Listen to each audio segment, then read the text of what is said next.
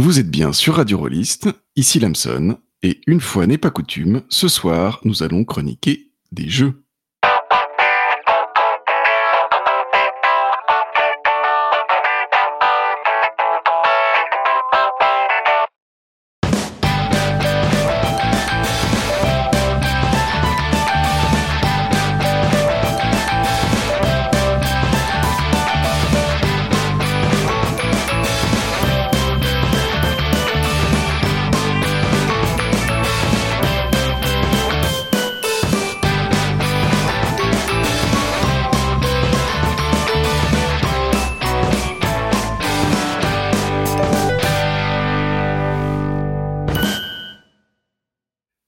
Pu remarquer que depuis quelques mois, la chronique de jeu est un peu passée de mode sur Radio Rollist. Les nouvelles générations de chroniqueuses et chroniqueurs ne l'ont pas pratiquée et ça manque à leur entraînement. C'est pour ça que ce soir, Myst va nous réveiller avec une chronique de coma.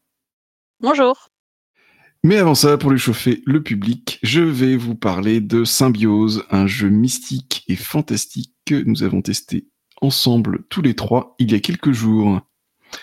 Et le troisième, pour nous écraser de sa sapience et donner l'exemple de la pratique ancienne et acceptée de la chronique, nous avons besoin du vénérable du sommet rôliste, de celui qui s'exprime avec plus de culture qu'un académicien.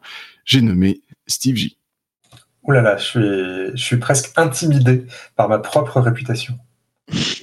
Et Steve va chroniquer Alice is Missing. Tout à fait. Alors, on peut aussi préciser un truc, euh, Mathieu, c'est qu'on est dans une situation où non seulement on a joué au jeu avant de les chroniquer, mais on y a tous joué. On est trois chroniqueurs et chroniqueuses à avoir joué aux trois jeux. Et on y a joué ensemble. Soit ensemble tous les trois, soit ensemble deux par deux, entre nous. Et voilà. Donc là, je pense que la conjonction a de quoi faire s'effondrer l'univers sur lui-même, en tout cas l'univers de Radio Rollist. Alors, je vais vous parler de Symbiose. Alors, Symbiose, c'est un jeu de Nitz et de David Subrena qui est jouable sur euh, le site Fort de Drama, dont on a parlé de nombreuses fois et qui est euh, propulsé euh, par Mathieu B qui, pédale derrière pour faire marcher les serveurs. Si vous suivez un peu, c'est un jeu basé sur la mécanique de Pour la Reine, aussi dit Descended from the Queen, où la narration naît de cartes questions qui sont tirées au hasard. Alors, euh, pour ceux qui suivent pas, rassurez-vous, je vais vous expliquer rapidement comment ça marche. On a juste un paquet de cartes devant nous. Les premières cartes nous expliquent les règles, comment on joue, et nous font rentrer dans la narration. Et ensuite, on va tirer des questions qui s'adressent à nos personnages. Personnages qu'on n'a pas encore créés. On n'a vraiment rien. Connaît pas nos personnages. Mais les premières questions vont, enfin, au fur et à mesure que l'on va tirer ces questions, on va répondre du point de vue de ce personnage qui commence à exister. Et c'est ça qui va créer nos personnages, créer notre univers. Et on ne fait pas que répondre à ces questions, parce qu'une fois qu'on a fini de répondre à la question de la carte, les autres personnes autour de la table peuvent nous poser des questions. Vous avez remarqué, il n'y a pas de MJ dans l'histoire, et tout, toute la narration se construit de façon organique. Donc ça, c'est général pour euh, tous les, jeux euh, descendants de, de Pour la Reine. Et qu'est-ce que Symbiose a euh, de particulier? C'est qu'il essaye de reproduire des histoires dans le style des œuvres des sœurs Wachowski. Donc en particulier, non pas Matrix, mais la série Sense8. Donc on va jouer des personnages qui ne se connaissent pas, vivent en des lieux différents, peut-être des cultures différentes et peut-être même des époques différentes, mais qui se mettent à ressentir des sensations qui ne sont pas les leurs et qui passent d'un personnage à l'autre. Donc ce que nous dit le jeu, c'est que le but, c'est de, de, rebondir sur les émotions comme la joie, la colère, la tristesse, la peur, et les sensations, la vue, l'ouïe, l'odorat, le goût, le toucher, évoquées par les autres participants afin de tisser une connexion qui lie les personnages. Alors moi, je trouve que c'est un dispositif qui est particulièrement propice au, fantastique on va avoir des questions qui vont nous, nous ancrer dans le quotidien Alors, quand je dis fantastique, euh, je parle vraiment du fantastique au sens littéraire. Hein. Je parle pas du fait d'avoir des, dragons qui crachent du feu, mais vraiment l'idée qu'on est ancré dans le quotidien de personnages à qui il arrive quelque chose qui est difficilement quantifiable. Alors, dans certains récits fantastiques, ça va être euh, la peur, l'horreur, euh, que sais-je. Là, c'est vraiment le truc le moins quantifiable possible, c'est une sensation. Alors, on peut toujours expliquer de façon rationnelle le fait que on, a soudainement trop chaud, ou alors que on, sent le parfum d'une fleur euh, qu'on n'a jamais senti, ou voilà. Mais l'explication irrationnelle est souvent la plus séduisante. D'ailleurs, je sais pas euh, vous, mais moi, j'ai jamais joué une partie de Symbiose où on a essayé d'expliquer pourquoi les sensations se transmettaient. Je sais pas si ça t'est arrivé, toi, Mist. Non, je crois pas. Euh, le, tu veux dire le, le fonctionnement du lien? Oui, où on essaye de se dire, euh, enfin, on essaye de d'expliquer une réplication euh, rationnelle ou, même peu rationnelle et déjà assez fantastique, où on dit qu'il y a eu un rituel magique, où on dit que il y a une une machine euh, ou que sais-je euh, qui, aurait fait quelque chose. Moi, j'ai l'impression que ça n'a jamais été évoqué finalement dans les parties que j'ai jouées. Non, moi non plus. Je, pense pas qu'on a déjà cherché à. Je pense que c'est même assez contraire à, à ce qu'émule le jeu et à l'esprit du jeu. C'est pas interdit par le jeu, mais je pense pas que ça le ça l'encourage. Du coup, je pense que ça arrive peu finalement. Tu pointes d'ailleurs une, euh, une des inspirations principales du jeu dans Sense8, de la série des sœurs Wachowski, et je trouve qu'il y a déjà une divergence là-dessus, puisque dans Sense8, on a beaucoup, beaucoup d'explications euh, sur le pourquoi de cette liaison entre les huit personnages principaux, sur le fonctionnement de ce lien entre tous ces personnages. Et si je devais faire un parallèle, alors je sais pas, je suis pas dans la tête des auteurs, mais je trouve que ça émule peut-être de plus près une autre œuvre, euh, un, film qu'ils avaient réalisé qui était Cloud Atlas, qui là, pour le coup, euh, fonctionne plus par une logique d'écho entre des histoires qui se déroulent euh, entre, en parallèle. Et c'est plus ça qu'on va retrouver dans, dans Symbiose. Eh ben, ça fait partie de ce à quoi j'avais noté que ça me faisait penser, Cloud Atlas, qui, je ne savais pas que c'était les mêmes réalisatrices que, que Sense8, que je n'ai pas vu. Cloud Atlas, j'avais beaucoup aimé, et c'est pas en parallèle, c'est à des époques différentes. Euh, Cloud Atlas que ça se passe. Mais qui sont du coup narrés en parallèle pendant le film, c'est ça?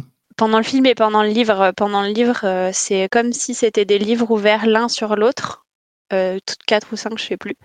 Et où du coup tu commences par le plus ancien, tu coupes au milieu, tu passes au deuxième, tu coupes au milieu, tu passes au troisième, tu coupes au milieu, tu passes au quatrième, tu le lis en entier, tu passes à la fin du troisième, etc. etc. Dans le livre, c'est comme ça. Et dans le film, je crois que c'est en parallèle. Que c'est un peu plus tranché que ça. Alors du coup, euh, Steve, j'ai l'impression que c'est toi qui, qui connais le mieux Sense8, c'est-à-dire qu'il l'a vu euh, entre nous trois. Euh, est-ce que tu, tu, trouves que, que Symbiose s'en rapproche Ou en tout cas, de, sur quel point est-ce qu'il s'en rapproche? Alors justement, j'ai beaucoup attendu ma partie de Symbiose parce que j'attendais l'adaptation de Sense8 et je trouve qu'il y a des différences assez substantielles et que ça diverge en fait assez fortement du projet des sœurs Wachowski. Euh, Sense8, c'est vraiment un, une œuvre qui va nous parler de huit personnes qui vont fonctionner de concert, qui vont devenir amies, qui vont devenir une seule sorte de, pas d'entité, mais de, de cellule là où euh, il faut plus voir des logiques de parallèle, d'écho, de sensations diffuses dans les relations entre les personnages de, symbiose.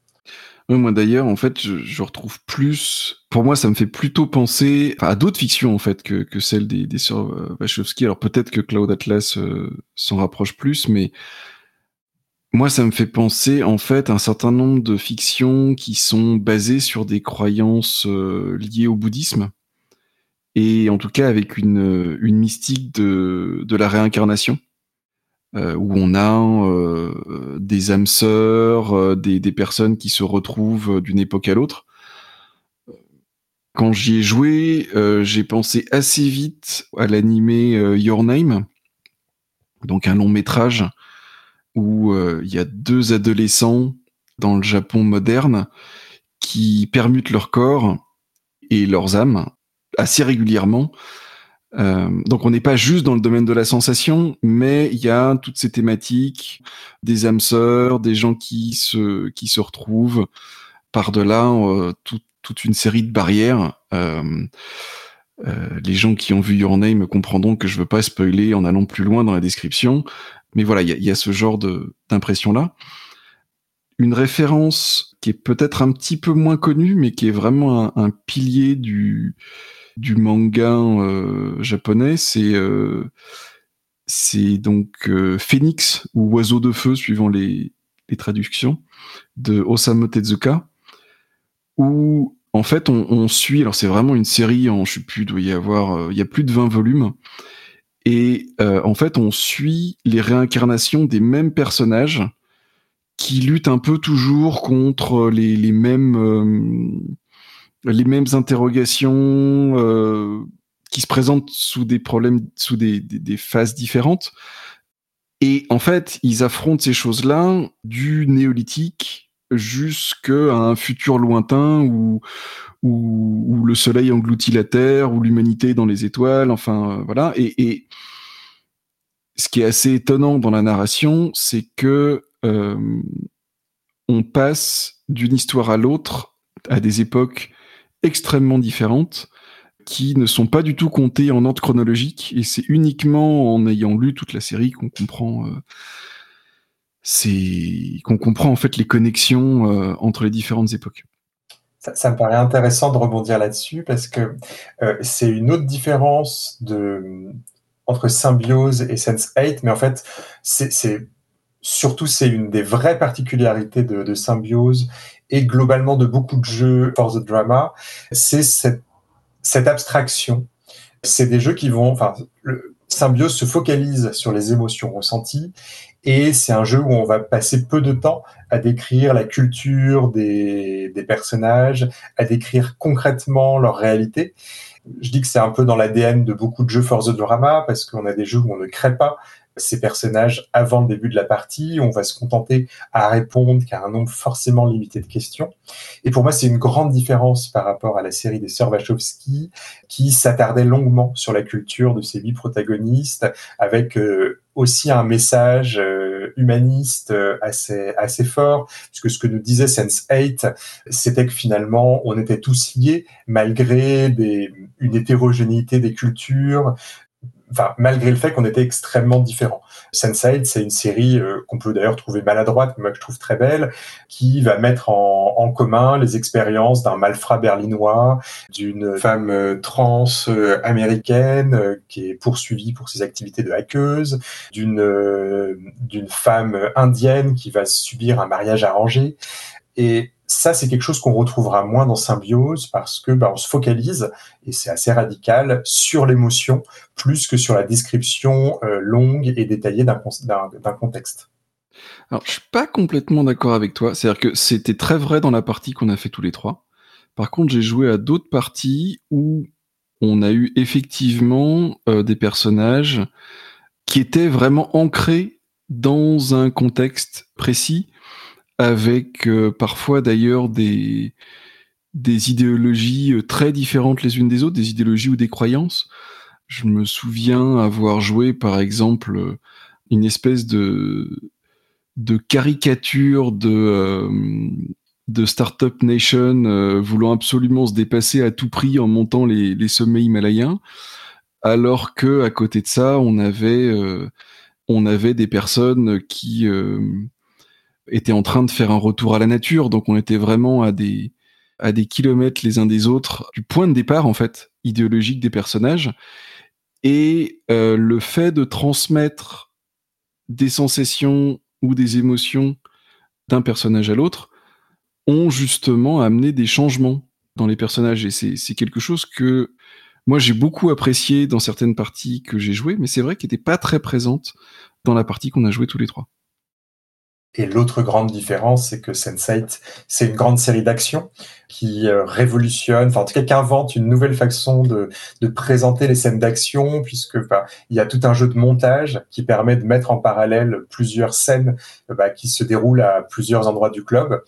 Et euh, c'est une série qui est assez spectaculaire avec vraiment cette science du montage des sœurs Wachowski. Et c'est pas du tout l'enjeu. Enfin, c'est pas une série tactique. N'y allez pas pour retrouver des scènes d'action, pour euh, fomenter des, des, des, stratégies, pour jouer avec les dés. Là, je pense que tu, vous me détromperez pas euh, avec votre expérience de, de parties plus plus nombreuses. Symbiose n'est pas un jeu de rôle tactique. Non. Même si une question euh, bien crafté et bien amené au bon moment peut euh, complètement détourner le, la trajectoire d'un personnage. Mais on n'est clairement pas dans de la tactique, on est plus euh, dans de la performance, quoi, on va dire. Oui, on pourrait décrire des scènes d'action spectaculaires, mais ça reposerait pas sur. Enfin, l'enjeu n'est pas de faire des bons choix ludiques euh, pour remporter les affrontements. C'est ça que. Tu ouais, non, tout à fait, tout à fait. Alors, je voulais revenir sur un point. On, on a parlé beaucoup d'émotions, forcément, c'est vraiment le thème du jeu, les émotions, les sensations, comment est-ce qu'elles passent d'un personnage à l'autre, comment est-ce qu'elles vont transformer les personnages. Et euh, la façon dont le jeu nous fait commencer, alors on n'a toujours pas, on n'a pas créé nos personnages. Par contre, une des dernières instructions qu'on a avant de commencer le jeu, c'est de composer une palette d'émotions. Alors du coup, je vais relire la carte qu'on a lu lors de notre partie, qui était donc une personne va décrire de la manière qui lui convient une émotion qu'elle a envie d'explorer ce soir. À tour de rôle, nous essayons de compléter cette palette par des mots-clés, des situations réelles ou fictives, des sensations et des sentiments. Alors, il me semble, vous me détromperez si, euh, si j'ai tort, mais il me semble qu'en fait, cette composition de palette a pas très bien marché, ou plutôt a été assez inefficace par rapport au reste de la partie qu'on a eu ensuite. Euh, je crois qu'on avait choisi quelque chose comme une joie simple et oubliée. Et euh, la première carte euh, m'a emmené dans un long monologue où je parlais de deuil, hein, donc euh, la joie simple, euh, au revoir, et bonjour tristesse. Et en fait, on n'a pas vraiment réussi à, à, quitter ce rail ensuite. Et donc j'ai l'impression que cette palette a, a pas forcément fonctionné dans, dans notre partie. Qu'est-ce que vous en avez pensé? Mmh. je, pense que ça n'a pas très bien marché, effectivement. Mais je, pense que c'est pas un jeu qui va provoquer. Alors après, c'est peut-être parce que j'ai joué qu'avec des gens qui sont, euh, qui sont comme moi, des, des, des, ados émo au fond de leur petit cœur. Mais euh, je pense que je suis pas sûre que c'est un jeu qui va vraiment explorer ce genre de sensation feel good. Mais Ouais, moi j'étais effectivement un peu déçu de ne pas retrouver cette sensation si fortement en jeu. D'autant plus que je trouve que cette question où on nous demande de parler d'une émotion qu'on voudrait en tant que joueur explorer euh, a quelque chose d'assez émouvant au début. A quelque chose d'assez déstabilisant. Ça demande un, alors le terme abandon est peut-être un peu exagéré, mais en tout cas ça demande une implication émotionnelle dès l'une des toutes premières questions que nous pose le jeu, bah, qui pose le ton. Euh, voilà, moi je ne suis pas sorti indemne de, la, de, cette première réponse euh, que j'ai dû apporter au jeu. Mmh, D'autant qu'on te l'a mis sur les épaules, effectivement. Alors avec Myst, on a joué de nombreuses fois à une version précédente où la carte était présentée différemment. Et en fait, chaque joueur ou joueuse devait décrire une sensation que ce joueur ou cette joueuse a ressenti récemment. Donc vraiment, on amenait quelque chose de notre propre vécu en dehors de la partie. C'est vraiment du, du bleed, du bleed in organisé avec cette règle. Et toutes les fois, j'ai trouvé, ça a amené quelque chose très personnel, effectivement, à, à la partie. Parce que ce qu'on a amené de cette façon-là, eh bien, c'est les autres, souvent, qui vont le reprendre et qui vont nous reconfronter avec euh, cette situation et ça va. Euh, bah, par exemple, si on a choisi un personnage volontairement différent de nous, de nos valeurs, eh bien, le fait de ressentir une situation qui peut être proche de quelque chose qu'on a ressenti en tant que joueur, euh, ça va tout de suite nous mettre sur un espèce de, de, porte-à-faux émotionnel, quoi. Est-ce que dans le fait que le jeu soit pas vu comme adapté, je te, je sais plus si c'est le terme que tu as utilisé, Mist, pour faire des émotions feel good, c'est pas aussi qu'il y a une, une facilité à aller explorer des, émotions euh, négatives, un peu extrêmes, de, tristesse, de colère, euh, de deuil, là où explorer la joie, euh, que ce soit en jeu de rôle, en théâtre d'improvisation, c'est finalement plus difficile. Enfin, moi, moi, je vois pas ce qui structurellement dans ce jeu force des histoires dramatiques, terribles, tragiques, horribles, là où effectivement c'est quand même plutôt ce qu'on aura exploré euh, lors de notre soirée de jeu. Alors, j'ai pas dit qu'on pouvait explorer que des trucs tristes. J'ai dit que je pense pas que explorer la joie pure, la joie euh, sans mélange, la joie simple, ce soit le plus, c'est soit effectivement le plus facile dans le jeu. Le jeu ne l'empêche pas. En fait, je pense que la joie, c'est pas quelque chose qui se raconte sur le sur la durée. Et du coup, je pense que c'est pour cette raison-là que que c'est plus difficile. Et, et c'est pas parce que c'est pas parce qu'on parle de choses un peu moins euh, joyeuse euh, que c'est forcément tragique aussi. Je pense que c'est plutôt euh, ça encourage plutôt à, jouer des choses euh, en demi-teinte à mon avis, mais je saurais pas analyser pourquoi. Et pour revenir sur ce que tu disais au sujet de, la version précédente, je pense que c'était plus facile parce que c'était à la fois plus précis et plus libre de dire euh, une sensation que le joueur a ressentie euh, récemment dans la journée ou, quelques jours avant. Euh, on décrit une sensation et c'est tout. Et, si on n'en fait rien, on n'en fait rien, c'est pas grave. Et une sensation, ça va être les doigts gelés le matin quand j'ai dégelé ma voiture, par exemple. Bon, ben après, c'est plus facile que de déterminer une palette d'émotions, à mon avis où on se dit ah on va jouer euh, dans l'émotion, la joie. Et puis si on n'y arrive pas, on a l'impression d'avoir raté un peu. Ouais, j'ai rejeté un œil là sur les sur les cartes. J'en trouve deux en fait qui sont assez symptomatiques des deux directions que peuvent prendre les, les trajectoires des personnages. Donc il y a une carte que tu avais tirée toi pendant notre partie mixte qui est tu éprouves une grande souffrance à qui appartient-elle? Ou non, c'était pas exactement ça que tu avais eu, excuse-moi, c'était autre chose où tu avais euh, où une une douleur, quelque chose, tu avais l'impression d'être très fatigué, quelque chose comme ça. Je me souviens plus exactement de la formulation. Oui, ça, ouais. Et puis, il y en a une autre que je vois là, qui est euh, quel est le plus beau de ces souvenirs qui ne t'appartiennent pas? Ou au contraire, là, on a quelque chose de, de positif.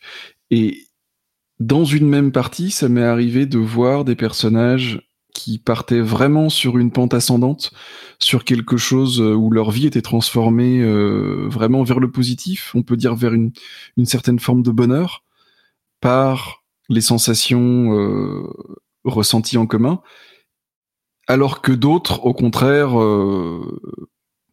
étaient descendus en flammes, quoi. Enfin, et, et c'est pas rare d'ailleurs d'avoir un des personnages qui enfin un des joueurs qui suggère la mort de son personnage euh, dans dans les dernières scènes de dans les, dernières réponses aux questions de, symbiose. Mais on en a certains au contraire qui euh, qui d'un seul coup abandonnent euh, un certain nombre de, contraintes sociales en particulier et puis qui, qui vivent leur meilleure vie quoi.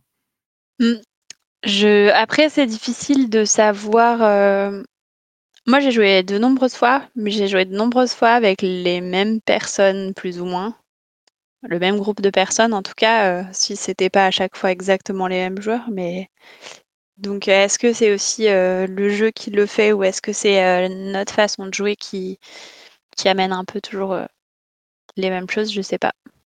Vraie mm. question. On, me dit dans l'oreillette qu'on devrait bientôt aborder ce thème des, des, émotions plus ou moins faciles à jouer, plus ou moins valorisées en jeu de rôle dans une émission ultérieure. Et alors juste, euh, pendant que j'en étais à, parler des différentes cartes, je vais vous donner quelques exemples de cartes qui peuvent effectivement bouleverser les repères des personnages. Donc les questions typiques, ça va être euh, tu n'as jamais vraiment connu l'amour, pourquoi? Donc là, il n'y a rien qu'un rapport avec une sensation extérieure, et ça, c'est typiquement une question qui va permettre de poser un, personnage, on va dire, qui a de grandes chances d'être insatisfait. On parle aussi de d'altération du quotidien. Pendant un instant, il t'a semblé voir un autre visage que le tien dans le miroir. À quoi ressemblait-il? Et là, c'est assez étonnant parce que on va sûrement avoir un personnage qui va décrire l'un des autres personnages, alors que peut-être ce personnage n'a pas été décrit par euh, le, joueur qu'il contrôle habituellement. Depuis quelque temps, tu vis ces choses étranges, en as-tu parlé à quelqu'un? Donc ça, ça permet effectivement de lier la personne, enfin le, personnage avec d'autres personnes autour de lui. Et puis il y a quelque chose, je trouve, qu'on retrouve dans finalement assez peu de, jeux de rôle, c'est le fait parler de sensations. Enfin, je vais faire vraiment un, un, un truisme ici, mais le fait de parler de sensations, ça permet des choses qui sont sensuel. C'est-à-dire, par exemple, tu éprouves une sensation inattendue sur ta peau. De quoi s'agit-il? Et là, on peut vraiment avoir des choses que finalement, on décrit assez peu souvent en jeu de rôle. Et en plus, on a le, joueur qui est en, possession de la narration à ce moment-là. C'est pas un maître de jeu à qui va décrire une sensation gluante qui lui coule le, qui, enfin, de, quelque chose d'indicible qui lui coule le long du bras. Euh, là, on a la possibilité d'avoir quelque chose de positif, d'agréable, de décrit, même si ça peut être complètement l'inverse. Je trouve que c'est effectivement une, une originalité euh, assez forte de, de Symbiose, même si on peut penser à d'autres jeux hein, qui vont passer comme ça par des descriptions de sensations, je pense à, Happy et Happy Together, par exemple, qui, euh, qui commencent comme ça par des scènes arrêtées où on va décrire des sensations. Mais... Euh. La saveur du ciel aussi. Mm. Un point à, préciser, je pense que certains auditeurs, en entendant les questions que tu poses, peuvent se sentir intimidés. Euh, et il y a peut-être deux réponses à apporter à ça. La première réponse, c'est qu'on a le choix d'écarter des questions auxquelles on ne souhaite pas répondre par manque d'envie, par manque d'idées, sans avoir à, s'en justifier. Donc ça, c'est une réponse peut-être un peu rassurante hein, sur la question du caractère décontenançant du jeu. La deuxième réponse, c'est que pour moi, c'est un jeu qui reste euh, assez exigeant par rapport aux joueurs parce qu'on va quand même attendre d'eux qu'ils construisent un récit qui va tourner autour de leur personnage. Et là où d'autres jeux de rôle, et y compris des jeux euh, forts de drama, vont reposer sur des interactions de groupe. Donc on va pouvoir se reposer assez facilement sur ce qui a été apporté par les autres joueurs. Ici, on a tendance à construire un petit peu en parallèle finalement ces histoires, une histoire pour chaque joueur avec certes des connexions, mais des connexions qui vont passer par des éléments relativement subtils, des émotions, des sentiments. C'est un jeu qui, je trouve, en termes de d'efforts euh, cognitifs et narratifs, enfin qu'est-ce qu'il faut apporter à la narration, et euh, relative, enfin demande un effort euh, plus important que la moyenne, y compris euh, des jeux à narration partagée. Oui, euh, moi, je me m'étais noté ça que euh, il faut apporter énormément d'attention à ce que disent les autres si on veut euh, euh entre tisser les, les différents personnages. et ça demande beaucoup d'attention et donc ça demande beaucoup de concentration. Et ça, moi, je pense que un des, des problèmes qu'on pourrait avoir, c'est d'avoir une surcharge cognitive importante à ce jeu. Et je trouve que c'est un jeu qui marche mieux à distance, enfin en, connexion euh, comme on est là. Parce qu'on n'a que à se concentrer sur ce qui est dit. Mais c'est peut-être juste moi ça.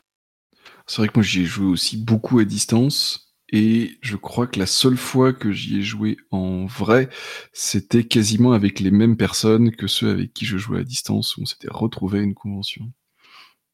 Mais pour aller dans l'autre sens, c'est-à-dire que si jamais vous n'êtes pas intimidé par ce jeu-là, ou en tout cas euh, pas assez pour, euh, pour vous détourner, que vous y jouez, que vous vous rendez compte que vous aimez ça. Après, il y a euh, un certain nombre de, de.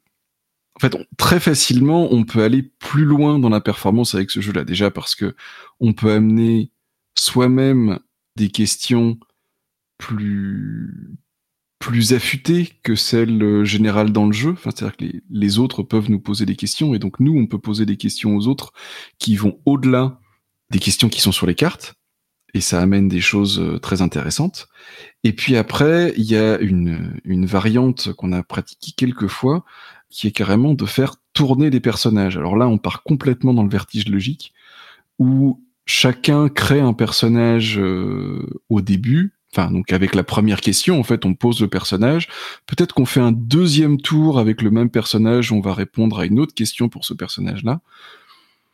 Et puis à un moment donné, on se met à braconner sur les personnages des autres et à euh, incarner un autre de ces personnages. Et là, on, voilà, on va au-delà, c'est-à-dire que le personnage change un petit peu de voix, change de, façon d'être, va s'orienter dans des façons qui n'étaient pas prévues au départ et on rentre vraiment dans ce dans, dans une façon de jouer encore plus euh, vertigineuse où les personnages se mélangent peut-être encore plus, peut-être d'ailleurs plus près de ce que tu décrivais tout à l'heure, Steve, euh, pour euh, pour Sense8. Ouais, t'as raison. C'est ce que j'étais en train de me dire. Bon, après la question de est-ce que l'adaptation est parfaite, euh, c'est pas forcément une question essentielle.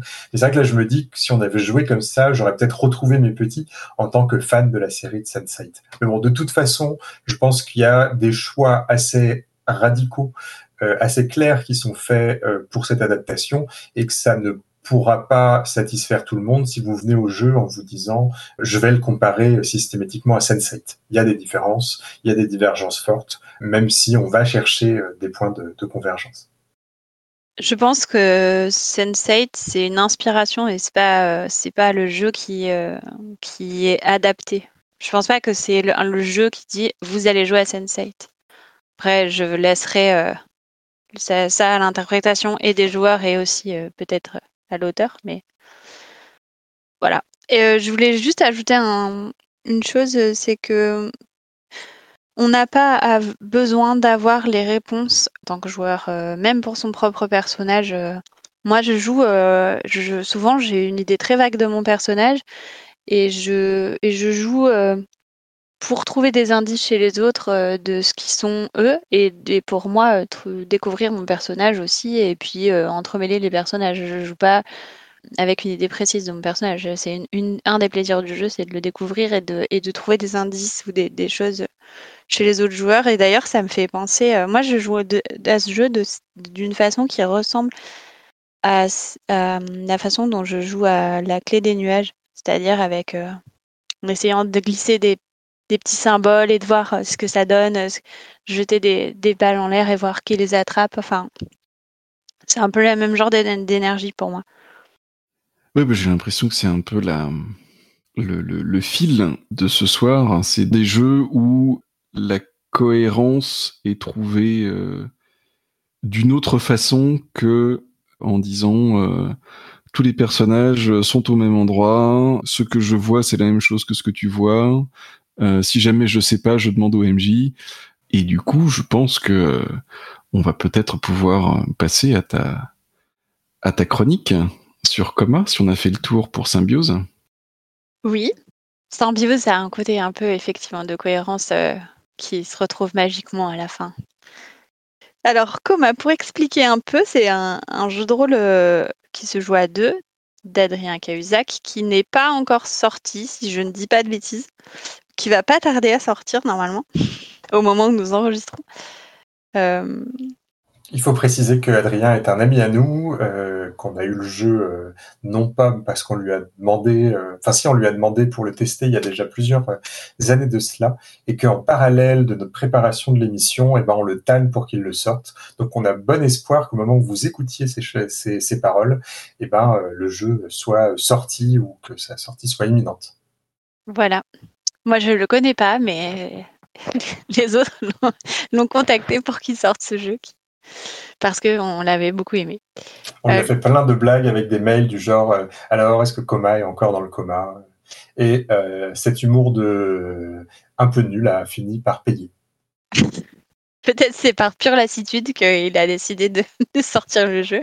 en tout cas, il a promis de le faire euh, de façon assez imminente. Il nous a même indiqué qu'il avait sorti les premières versions test, euh, commandé les premières versions test à Lulu. Donc pour l'instant, euh, en tout cas où on enregistre, vous pouvez peut-être pas vous le procurer, mais ça devrait pas tarder. le principe de ce jeu, c'est qu'on va explorer les souvenirs clés d'une personne qui est mourante et afin de, de déterminer si elle va survivre ou non et si elle le désire. Chaque euh, joueur euh, joue euh, soit la voix du mourant, soit la voix de l'autre. la voix du mourant donc, fait le personnage qui est entre la vie et la mort, qui est dans le coma. Donc il faut réfléchir de façon assez complète à son personnage, préparer cinq post-it avec des souvenirs clés de sa vie qu'il va vouloir explorer. Et ça se joue avec des jetons blancs et des jetons noirs. Et la voix du mourant va, va avoir les yeux bandés euh, au début de la partie. Donc il, commence à raconter son. Elle a les yeux bandés et elle doit s'allonger, non Si je dis pas de bêtises. Non, elle doit pas s'allonger. Mais non, elle doit pas s'allonger. C'est toi, qui, toi qui étais feignant et qui te rallongeais pendant notre partie. Mais c'est dans les règles, il y a marqué qu'il faut s'allonger, non? Enfin, c'est normal. On est dans le coma, on peut pas être assis. Ça tient pas debout ton histoire. Ah, et moi, je vous conseille, sinon, mon, hack spécial, bah, jouer à coma allongé, euh, sans trop dormir non plus. Oui, alors dormez un peu avant quand même, ouais, parce que sinon. Sachant qu'il faut quand même euh, manipuler des jetons et les mettre sur les post-it, je sais pas si allonger c'est la meilleure chose, mais bon. Oui, donc parce que la personne qui a les yeux bandés est obligée de manipuler des jetons et l'autre, du coup, euh, doit bien un peu l'aider parce que souvent, ça pose des problèmes. Quoi. Mm. Donc au début, quand la voix du mourant raconte son, agonie, les circonstances de son agonie, il essaye aussi de donner des indices sur, euh, sur son personnage, l'univers, etc.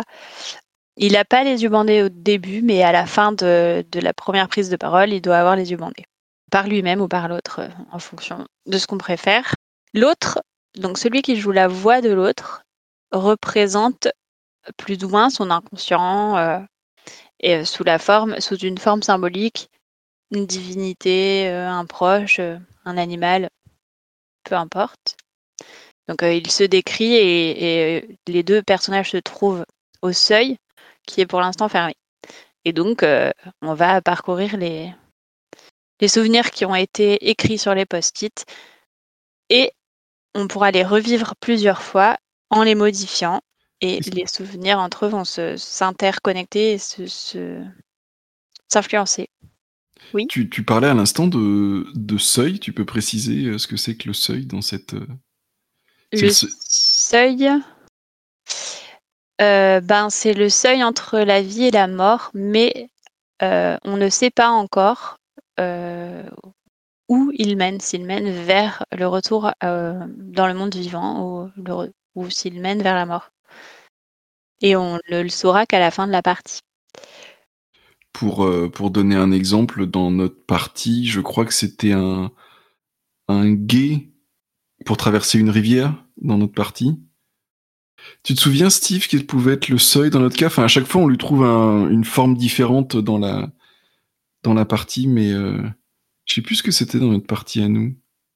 Alors, je ne me souviens plus. Euh, non, je ne me souviens plus on, peut, euh, juste pour préciser, on peut jouer euh, à Coma. Euh, enfin, la seule chose qui est commune à toutes les parties de Coma, c'est que on joue un mourant, mais ça peut être dans un peu n'importe quel univers. On peut jouer un personnage historique, on peut jouer un personnage de, de fiction déjà existant ou qu'on construit à partir de rien.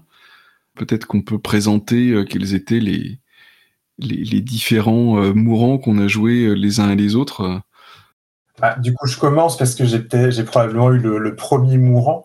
On s'était amusé avec le canon d'Indiana Jones et moi j'incarnais euh, un Indiana Jones donc euh, dans le coma, allongé. Je crois que je, devais avoir été victime d'un empoisonnement. Non, je pense que c'était moi qui ai joué le, premier mourant. Moi, j'avais joué un personnage dans euh, dans un futur lointain et je m'étais inspiré l'un des des romans euh, d'Aliette de Baudard que qu'on a reçu à Radio Rolliste euh, il y a quelques émissions.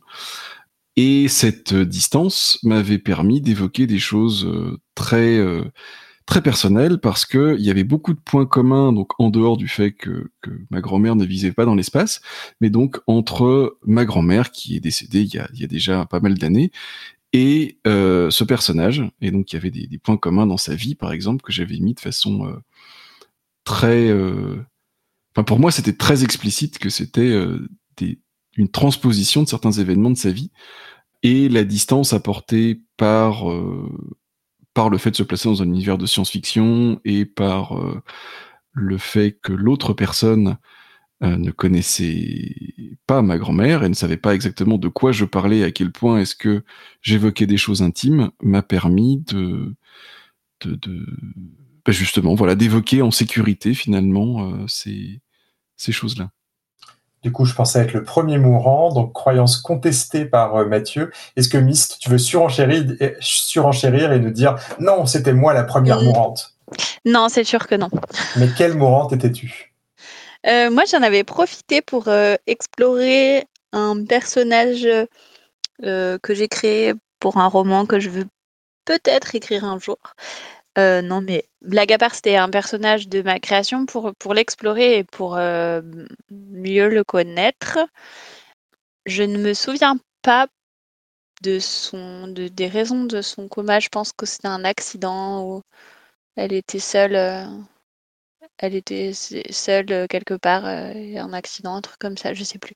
Et on avait donc exploré, euh, ça m'avait permis d'explorer ses souvenirs et donc euh, d'explorer le personnage. Et, d'ailleurs, je pense que ça peut être euh, une, ça peut être peut-être délicat à mettre en place, mais ça peut être une bonne façon d'explorer un personnage d'une campagne quand on se retrouve en tête à tête parce que les autres joueurs sont pas là, ou même exprès pour si le MJ, si, un des joueurs a des difficultés à saisir son propre personnage, ça peut être quelque chose qui, qui peut être bien, je trouve.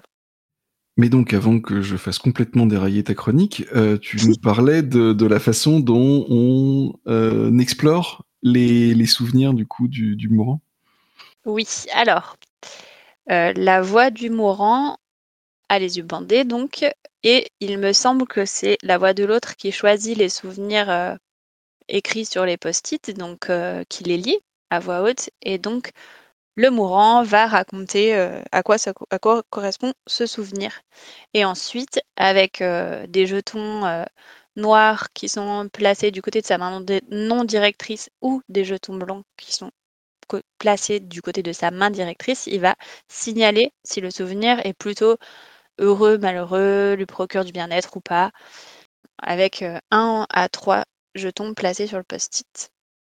Ensuite, quand on les a explorés au moins une fois chacun, je crois, la voix de l'autre va réexplorer les autres, euh, les souvenirs jusqu'à un nombre non limité de fois. Et euh, à l'aide des jetons, euh, les souvenirs vont s'envahir les uns les autres. Si tu veux préciser, Mathieu.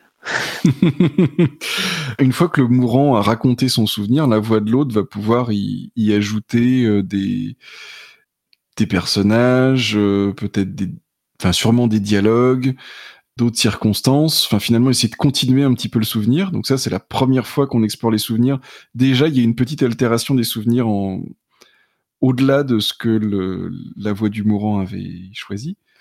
Et puis ensuite quand on revient dessus, on a ce qu'on appelle des, des invasions. Donc c'est-à-dire que au milieu du euh, du dîner de famille ressort euh, ce professeur du lycée qui vous avait embêté quand vous étiez petite, qui d'un coup est, est, assis à côté de vous dans le dîner de famille euh, quand vous avez 60 ans, par exemple. Enfin, il y a ce genre de voilà d'envahissement en fait d'un souvenir euh, dans l'autre et qui est réglé par euh, par le jeu des jetons, sans, sans forcément rentrer dans les détails. Voilà, exactement.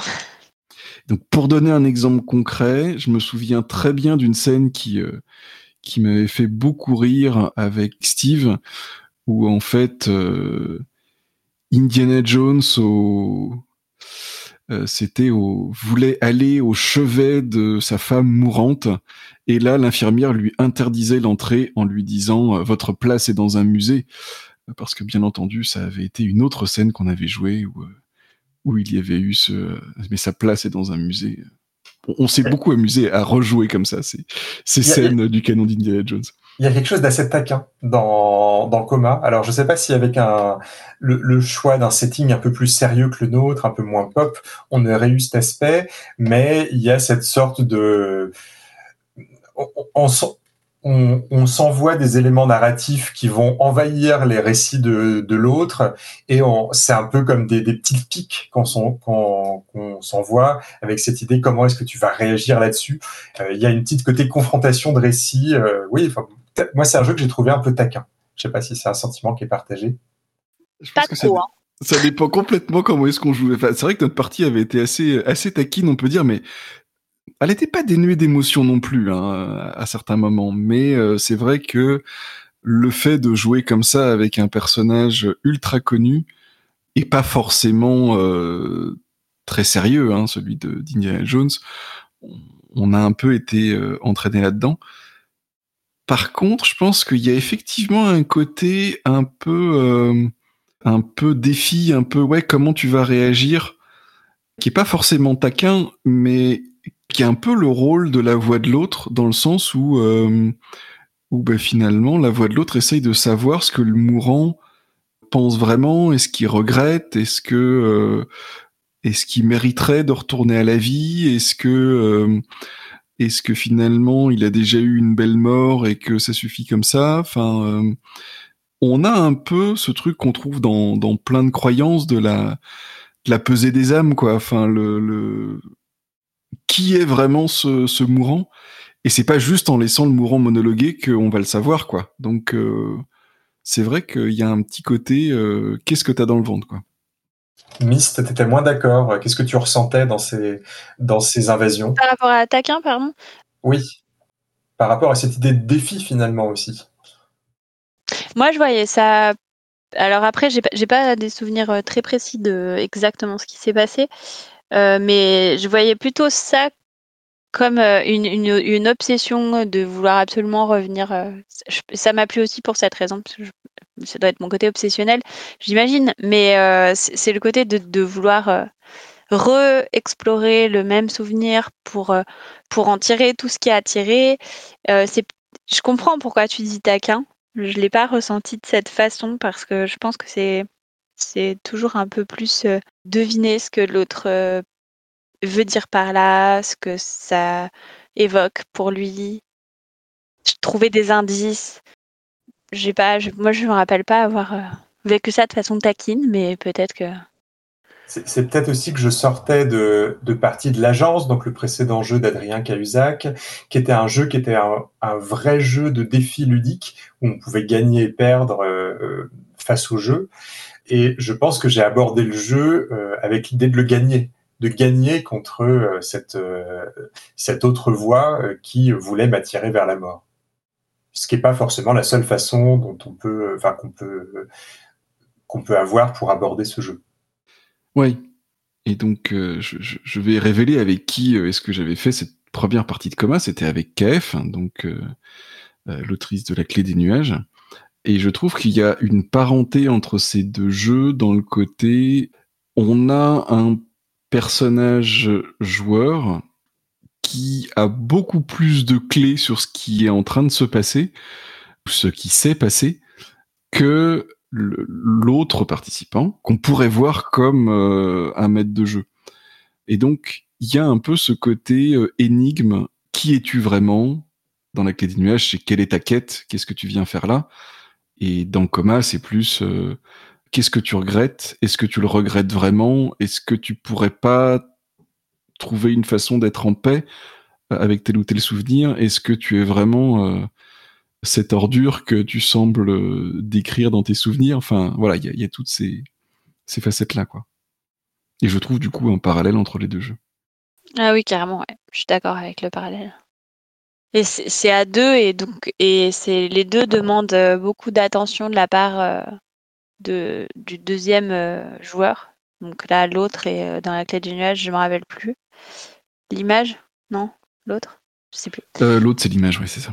Euh, et, dans les deux cas, c'est effectivement euh, beaucoup d'attention de ce que dit le personnage qui parle le plus pour, pour comprendre ben, où il va, ce qu'il veut, ce qu'il a en tête, qui il est. Donc je suis plutôt d'accord avec ce parallèle. Est-ce qu'on peut parler du dispositif? Parce qu'il y a un point dont, je brûle de, vous entendre là-dessus. Le fait d'avoir les yeux bandés. Alors moi, moi j'étais aussi allongé. Voilà. Je, c'est bien. Mais bon, je, comprends que c'était un truc personnel. Mais le fait d'avoir des yeux bandés, euh, à quoi ça sert? Euh, Pourquoi? Euh, Comment est-ce que vous l'avez ressenti? Moi, je pense que ça change vraiment le jeu.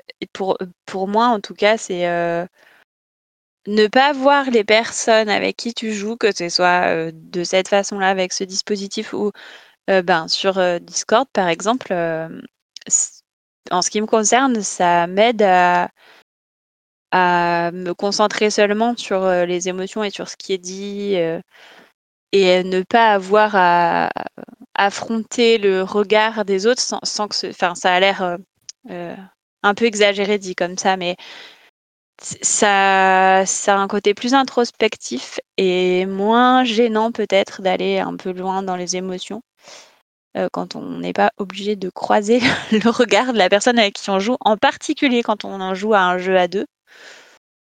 Et euh, je pense aussi que ben, c'est un jeu qui est très intime pour cette raison-là, entre autres.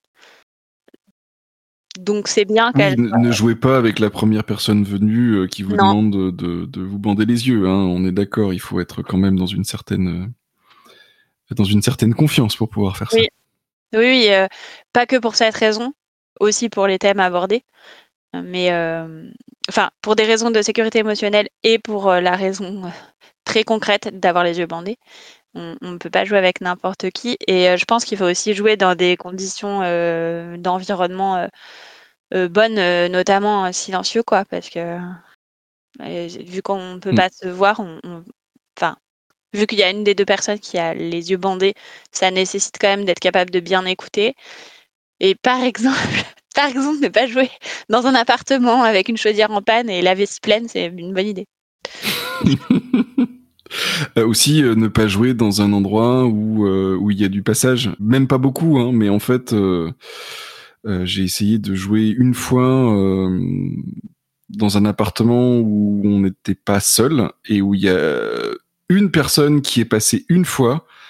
Ça a complètement fait couler la partie en fait. Il y a, vraiment un, je pense, une nécessité euh, d'avoir cet environnement privilégié à, deux quoi. Mais c'est un peu intimidant du coup. Carrément. Après, je pense que c'est quelque part, enfin ça a l'air d'être, enfin paradoxalement, je pense que c'est une, une disposition de, de sécurité émotionnelle. Oui. Euh, parce que le fait de se sentir assez en confiance pour pouvoir jouer pendant euh, une heure ou deux avec les yeux bandés avec quelqu'un qui ne qui n'aura pas les yeux bandés, euh, ça nécessite voilà, ça nécessite un degré de confiance et du coup de, préparation, de s'être assuré qu'on peut avoir confiance avec l'autre personne que on n'a pas dans pas mal de jeux.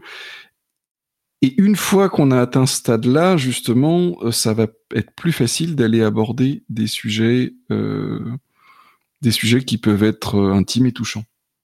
Oui, tu veux dire dans la mesure où de toute façon on n'aura pas l'idée de jouer avec quelqu'un sans que la sécurité émotionnelle soit déjà établie ben, du mm. coup, ça force forcément euh, la sécurité émotionnelle. Je pense quand même qu'il faut être prudent avec ce jeu parce que, euh, comme ça aborde des sujets qui peuvent être. Euh, on parle quand même de mort et donc de deuil en, au sens large.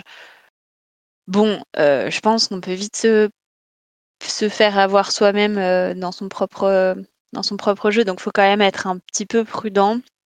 Et, et, notamment si on explore un personnage qui nous est plus proche, quoi. Hmm. J'ai pas de compétences pour déterminer à quel point euh, c'est dangereux ou non, mais, mais bon, faut quand même avoir ça en tête. Et, euh, et aussi euh, être suffisamment à l'aise avec la personne avec qui on joue pour dire là, on, on, fait une pause. Ou...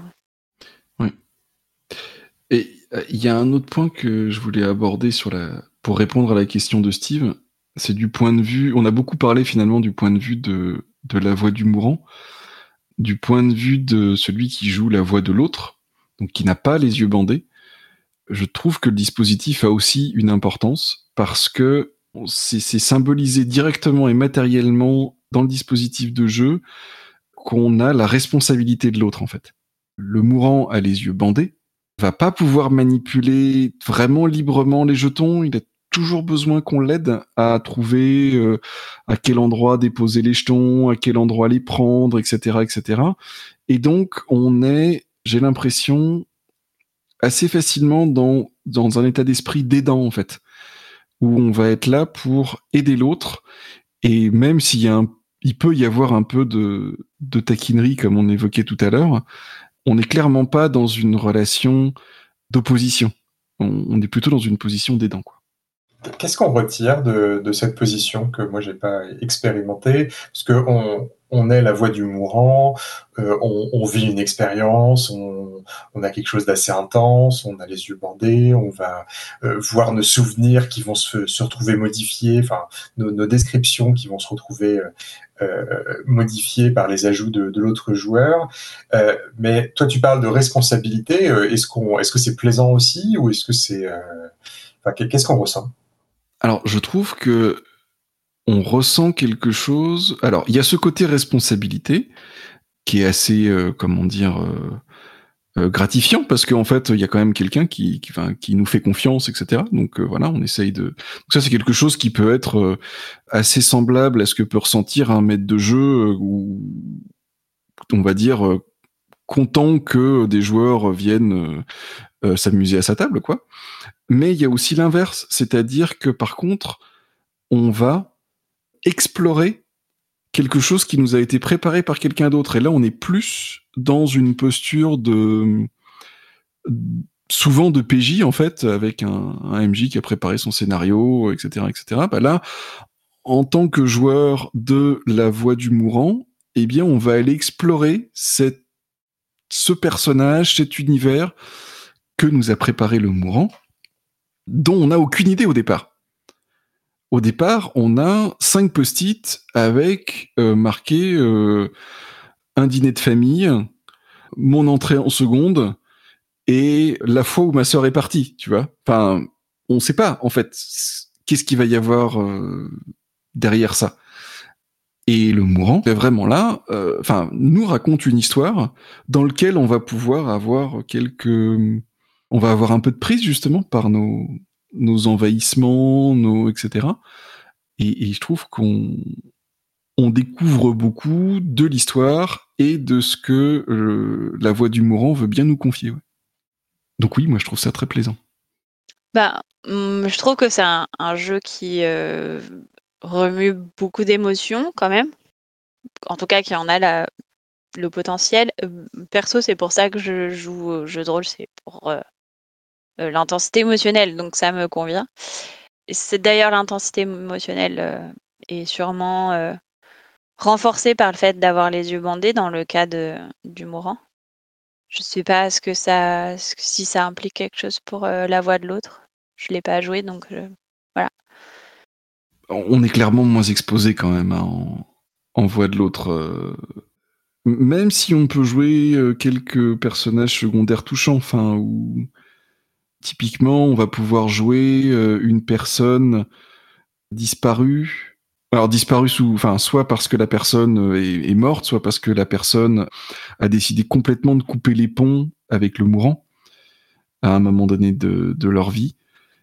Et donc typiquement une personne euh, avec qui le mourant aimerait pouvoir faire la paix. Souvent, il hein, y, a, y, a, ce genre de regret en fait qui arrive dans les parties. Et donc, quand on est la voix de l'autre, ben, on a, on a l'opportunité de, de, jouer ces personnes-là, de pouvoir euh, émettre des reproches parfois forts, hein, euh, pas forcément agréables à entendre, mais on peut aussi, souvent, après quelques, quelques tours de jeu, avoir des situations qui finissent par s'adoucir, qui deviennent moins conflictuelles, qui, où, où il y a des concessions d'une part et de l'autre, et qui, et on a quelque part l'impression de, ouais, d'amener ce personnage mourant à une certaine forme de de complétion, enfin de, de, de pas forcément de bonheur, mais de sérénité, ouais, c'est ça. Ouais. je me permets d'intervenir parce que je vous entends beaucoup parler d'intensité émotionnelle, de, de difficulté, de, de s'exposer dans, dans ce jeu. Et je me rends compte qu'on parle aujourd'hui ce soir de trois, de trois jeux où on pousse un peu tous les, les potards de l'émotion très très forte. L'exemple euh, bah, de partie qu'on a pu faire ensemble, Mathieu, autour du personnage d'Indiana Jones, où certes on explorait, mais en s'amusant beaucoup, euh, la violence du personnage montre que euh, on peut avoir quelque chose de plus léger dans ce dans ce jeu. Oui, il y a le potentiel de l'exploration d'émotions extrêmement fortes, extrêmement violentes, extrêmement douloureuses, mais il y a aussi le potentiel d'amusement. Il me semble que Coma, c'est littéralement le titre d'un épisode de X-Files euh, qui, si je dis pas de bêtises, est euh, l'inspiration principale d'Adrien. Enfin, il en avait parlé dans un podcast de la cellule, et je crois me souvenir que c'était Scully qui était dans le coma dans je sais plus quel épisode d'une des premières saisons. Et euh, on peut voilà, on, peut avoir quelque chose de pas de pas forcément bouleversant dans, en jouant à coma. Non, bien sûr, mais les, les, les émotions, enfin les souvenirs que tu que tu imagines explorer euh, dans ce cadre-là, euh, c'est des souvenirs marquants, donc pas potentiellement pas que des souvenirs heureux. Après, l'intensité avec laquelle on la joue, euh, elle est réglée aussi par les les, les joueurs, hein, je pense. Tu hmm. peux raconter quelque chose de tragique sans toi-même être, en tant que joueur, être extrêmement impliqué, quoi. D'autant que la personne la plus exposée, hein, donc la voix du mourant, euh, c'est la personne qui va initialement cadrer les scènes. Oui. Oui, complètement ce qui limite un peu ce qu'on, enfin, on n'est pas vraiment forcé d'explorer certains territoires si on est dans la position du participant le plus vulnérable euh, autour de la table ou, autour du lit euh, ou, autour du canapé, hein, si on préfère la version psychanalytique. Mais d'ailleurs, je, crois que c'est, c'est aussi assez, assez bien fait au niveau, euh, enfin, on va dire oui, sécurité émotionnelle, dans le sens où je crois que le, le mourant peut peut mettre fin en fait à une scène qui dériverait trop loin de ce qu'il veut. Euh, typiquement en allant euh, prendre un jeton et en et, ce qui ce qui signifie qu'en fait la scène est terminée quoi. Je crois que les deux peuvent mettre fin à la scène, oui. Il me semble, euh, j'ai relu les règles, mais je ne me rappelais pas exactement. oui, on, doit pouvoir mettre fin à, la scène à peu près quand on veut avec les avec les jetons, oui. Et comment ça se termine du coup? Alors oui, bien entendu, on, meurt tous à la fin, mais, euh, comment ça se termine? Euh, Je crois que c'est que au bout d'un certain temps, quand alors je sais plus qui estime que qu'on a assez euh, qu'on a suffisamment exploré les souvenirs, mais à un moment déterminé, j'imagine par les joueurs, on revient au seuil. L'autre décrit s'il guide ou non le mourant vers le seuil et le mourant décide de le suivre ou non, sans savoir si la route qui est euh, derrière le seuil mène vers la mort ou vers la vie. Bah, en, tout cas, je, me souviens vraiment qu'à la fin, il y a un choix très binaire où on doit, en, un sens, deviner les intentions d'un des joueurs si on veut avoir, euh, si on veut faire le bon choix qui nous permet d'en ressortir vivant en tout cas d'en ressortir avec ce qu'on veut, parce que des fois le personnage veut mourir aussi. Hein. Oui, Vous, êtes du vous êtes des joueurs tragiques et vous aimez bien mourir, mais moi je voulais. Non, moi, moi, je suis... pas spécialement ça. vous n'avez pas un mindset de winner. Moi je veux winner le scénario. Et d'ailleurs, je crois avoir winné Coma puisque Jones s'est réveillé. Euh, spoiler alerte de notre partie. Ah, mais c'est Indiana Jones, c'était quand même euh, un peu biaisé, quoi. Tu vois. Ah, je pense que j'aurais eu le somme, effectivement, si, euh, si j'étais mort à la fin. Je, je, pense que ça aurait créé un truc assez anticlimatique par rapport au canon que j'avais envie d'explorer. Euh, bah, D'ailleurs, moi, je trouve qu'il y a un côté presque. Alors, on peut voir ça comme un côté un peu ludique qui qui vient un peu gâcher les choses. C'est-à-dire qu'on a construit une belle histoire, on a envie que ça se termine quelque part, et sur une dernière incompréhension finale, euh, ça peut basculer dans l'autre sens, et c'est dommage. Et en même temps, j'ai l'impression que c'est aussi une façon de tester si on a vraiment été à l'écoute l'un de l'autre. Enfin, à moins de vouloir absolument de façon machiavélique tendre un piège et euh, euh, mais ça paraît pas être hyper canon avec le. Non, ça, non mais c'est ça, c'est ça, c'est ça. Ça part d'être hyper canon avec ce qui se passe dans le jeu, mais on peut avoir l'impression d'avoir perdu Akoma en fait, et je trouve ça, ça et je trouve ça un peu bizarre. La toute fin est pas forcément un parti préféré du jeu pour ça. C'est-à-dire qu'on peut avoir cette impression de ah ben c'était le meilleur moment pour que mon personnage euh, meure de façon définitive et qu'il soit euh, enfin euh, rayé de l'existence. Et par une incompréhension finale, le personnage se retrouve à, à revivre ou, l'inverse. Et ça peut être un peu frustrant quand ça arrive, même si justement, encore une fois, le jeu essaie de converger vers une écoute entre les deux joueurs de façon à ce que ça se termine. Enfin, qu'on sache bien finalement, sans même le dire de quelle façon ça va se terminer. Quoi. Et est-ce que ça serait pas le moment de terminer cette chronique, de passer le seuil et, d'aller parler euh, d'un jeu qui d'ailleurs a raté de peu euh, l'As d'or, hein, comme quoi on peut perdre au jeu même en étant un jeu, pour parler d'Alice is Missing alors effectivement, euh, Alice is Missing était nommé dans la catégorie euh, jeu initié de l'As d'or. Et Alice is Missing, c'est aussi un jeu qu'on peut trouver en grande surface, enfin en grande, en librairie en tout cas spécialisée qui contiennent des rayons jeux de société. C'est un jeu qu'on peut trouver euh, en tête de gondole dans dans des boutiques de jeux qui généralement se spécialisent quand même plus sur le jeu de société, quitte à avoir une petite euh, une petite étagère euh, dédiée au jeu de rôle dans, dans le fin fond du magasin.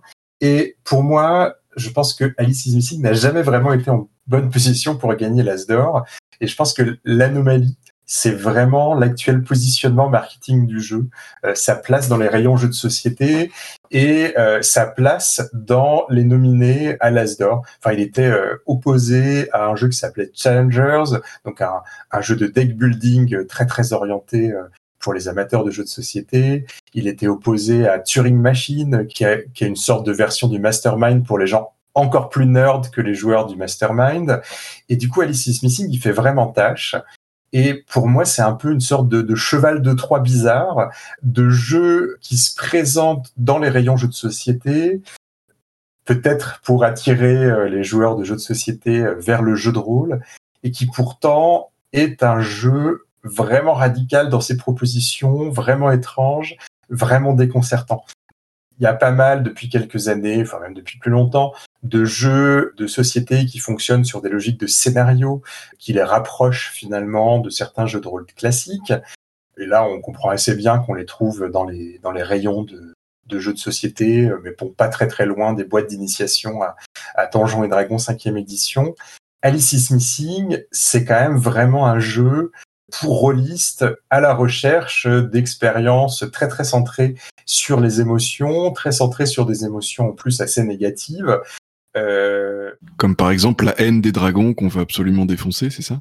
Non, comme par exemple le l'incertitude terrible où euh, sa meilleure amie, qui est une lycéenne, a disparu et qu'on se dit est-ce que c'est pas notre prof d'histoire qui l'aurait kidnappée pour lui faire subir des choses horribles avant de la tuer?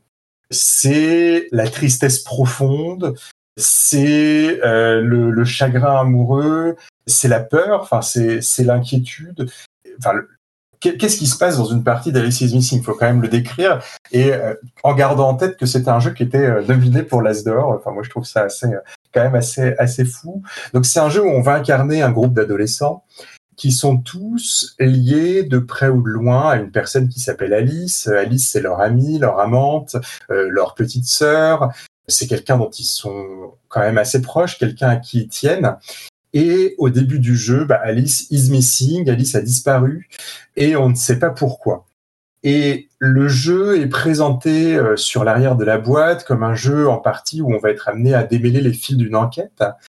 Et effectivement, dans ce jeu, on va passer son temps à tirer des cartes qui vont être des pistes, mais ces pistes vont nous amener à euh, créer des théories sur pourquoi est-ce qu'Alice a disparu.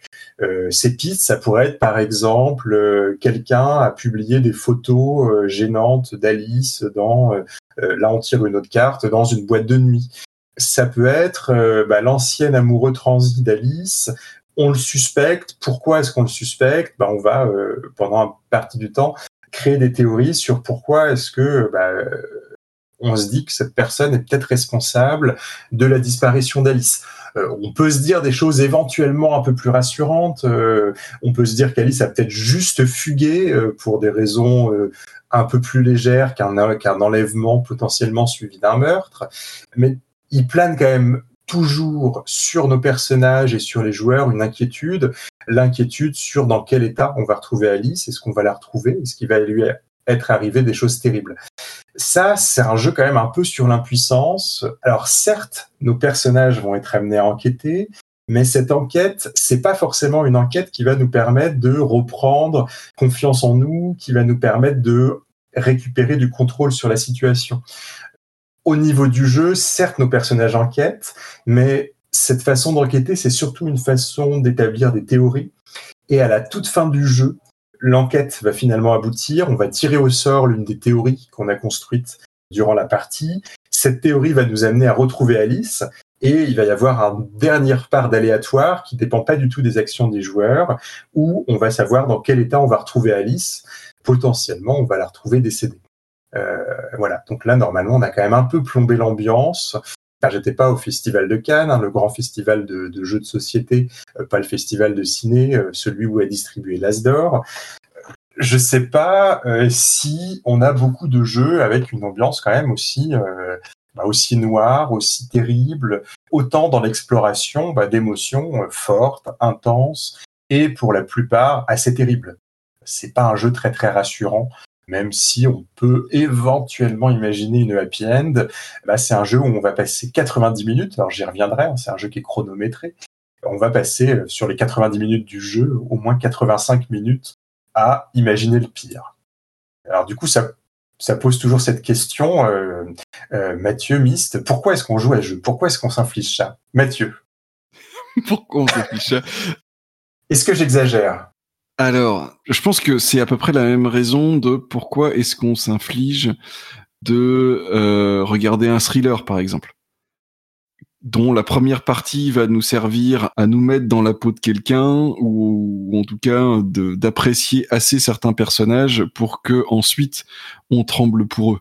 Je pense que c'est vraiment le même genre de d'activité. Euh, je repense à mes, cours de, français en première où on décrivait la, tragédie grecque comme une, façon de, une catharsis, une façon de, ressentir tellement de, terreur et de pitié pour les personnages qu'après on en ressortait euh, quelque part euh, purifié d'un certain nombre de trucs négatifs. Alors c'est une, façon très mystique de voir les choses, mais euh, mais j'ai l'impression qu'il y a un petit peu de ça, quoi. On y va, comme on va voir un thriller, comme on va voir un film d'horreur, euh, un film d'horreur sérieux, je veux dire, un pas un slasher où on y va pour euh, pour rigoler, mais voilà, pour se faire peur, pour éprouver dans le cercle magique du jeu euh, un certain nombre de choses qu'on n'a pas du tout, mais alors pas du tout envie d'éprouver en vrai dans la vraie vie. Mist, est-ce que tu tempérerais sur le côté quand même très sombre, très peu lumineux d'Alice is Missing? Bah, c'est sûr que c'est pas surtout notre partie. Mais c'est sûr que c'est pas forcément euh, joyeux en soi. Moi, j'ai plutôt ressenti euh, le l'aspect fébrile à la fin, l'urgence et plus que vraiment euh, le côté ultra sombre. Je sais pas pour quelle raison. Pour moi, il y a aussi une chose qui tranche avec ce qu'on va généralement chercher en jeu de société, plus qu'en jeu de rôle. Alors je troll un peu en vous demandant pourquoi est-ce que vous jouez à des choses aussi horribles. J'y joue aussi après tout. Euh, mais euh, je pense qu'un truc qui déconcerterait des gens qui sont dans le jeu de société, plus que dans le jeu de rôle, euh, c'est qu'il n'y a pas de défi ludique. Alors certes, nos personnages, ils enquêtent, mais au final, l'enquête, elle va aboutir mécaniquement à la fin. ça ne dépendra pas de nos choix, on peut pas rater l'enquête. Et on peut ou non sauver Alice à la fin du jeu, mais ça ne dépendra. Alors c'est pas un jet de dés, hein, c'est un tirage de cartes, mais ça ne dépendra pas de nous. Euh, on peut pas bien jouer à Alice is Missing, on peut pas mal jouer à Alice is Missing. En tant que joueur, on va subir les événements. Pourquoi est-ce qu'on s'intéresse à jouer à Alice is Missing? Qu'est-ce qu'on cherche à faire en tant que joueur? Ben, On cherche pas à gagner la partie, on cherche à se mettre dans des états émotionnels euh, pas possibles euh, parce que ben voilà, on se on se raconte une histoire quand même assez euh, assez terrible qui nous met dans un état de fébrilité, dans un état, dans un état d'inquiétude très très fort. Et c'est ça qu'on va chercher dans Alice is Missing. Donc d'où le fait que moi ça, m'amuse quand même pas mal je, ricane un peu, je, suis mesquin peut-être, peut-être taquin comme coma. Tout à fait. Mais je, trouve ça assez amusant que ça soit ça, que euh, les éditeurs aient réussi à, à faire euh, nominer euh, dans une catégorie de, de l'As d'or. Mais pourquoi pas hein, C'est pas un jeu qui est moins légitime que d'autres. toujours est-il, je trouve qu'il y a vraiment quelque chose qui tranche, et c'est pas avec ça que vous allez convaincre vos amis qui ne jurent que par les colons de Catane et je sais pas, Sherlock Détective Conseil à vous mettre au jeu de rôle. Là, on a quand même une expérience un peu radicale et je pense qu'il faut peut-être savoir ce qu'on veut, vient chercher là-dedans. Ah, je sais pas, moi, je trouve que ça a un côté euh, escape game quand même, tu vois. Dans le temps, euh, même si c'est faux, faussement, puisque comme tu l'as dit, on va pas pouvoir. Euh, c'est pas nos actions qui vont déterminer c'est pas une enquête à proprement parler parce que parce que c'est pas parce qu'on a été fort pour trouver des indices qu'on va sauver Alice ou, vice versa. Mais je pense quand même que c'est un jeu de rôle qui est plus proche du jeu de société ou des jeux type détective conseil autre que, que ce que tu as l'air de dire Ouais, effectivement. Enfin, moi, c'est vrai que Sherlock Détective Conseil, euh, je proposerais, par exemple, des scénarios d'enquête de Cthulhu euh, écrits par euh, Tristan Lhomme, quoi. C'est, c'est, c'est plus ça le parallèle. mais non, mais c'est vrai. Enfin, sans, enfin, que j'aime beaucoup pour certains. Pour moi, il y a vraiment quelque chose qui est très, très éloigné de ce que moi je cherche, par exemple, quand je joue à, Sherlock Détective Conseil. où je me fiche un petit peu émotionnellement du destin des, des personnages. Oui, bien sûr. Ouais. Oui, mais inversement, ça peut faire une, porte d'entrée différente pour le jeu de rôle qui ne passe pas par le jeu euh, souvent avec un enjeu ludique, avec de la stratégie, avec une certaine forme d'optimisation qu'on rencontre quand même euh, assez souvent. Et aussi, je trouve que un des, des points forts, c'est que ça va s'adresser à des gens, enfin, c'est un univers qui est contemporain. Pour nous, Européens, euh, c'est très vaguement exotique parce qu'il s'agit d'une petite ville américaine, mais pour les, concepteurs originaux du jeu qui étaient eux-mêmes américains, c'était au contraire quelque chose de très quotidien. Et donc, euh, je pense que ça peut permettre à des gens qui regardent plutôt des, thrillers réalistes.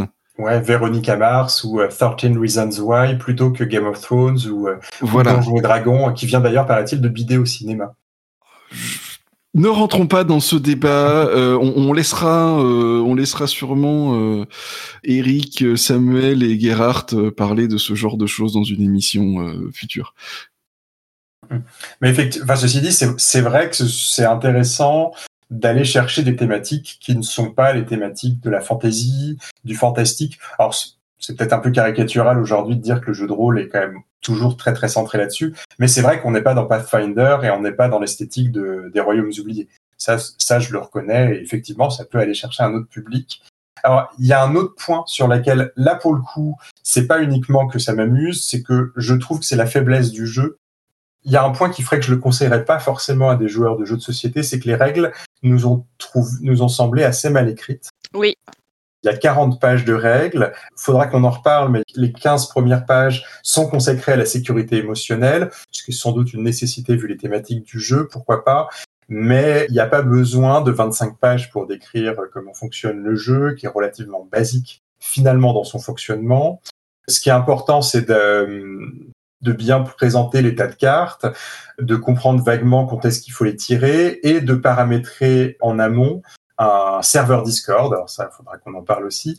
Mais en tout cas, il y a, il y a malheureusement un jeu qui m'a semblé être euh, bah, relativement mal rédigé au niveau des règles.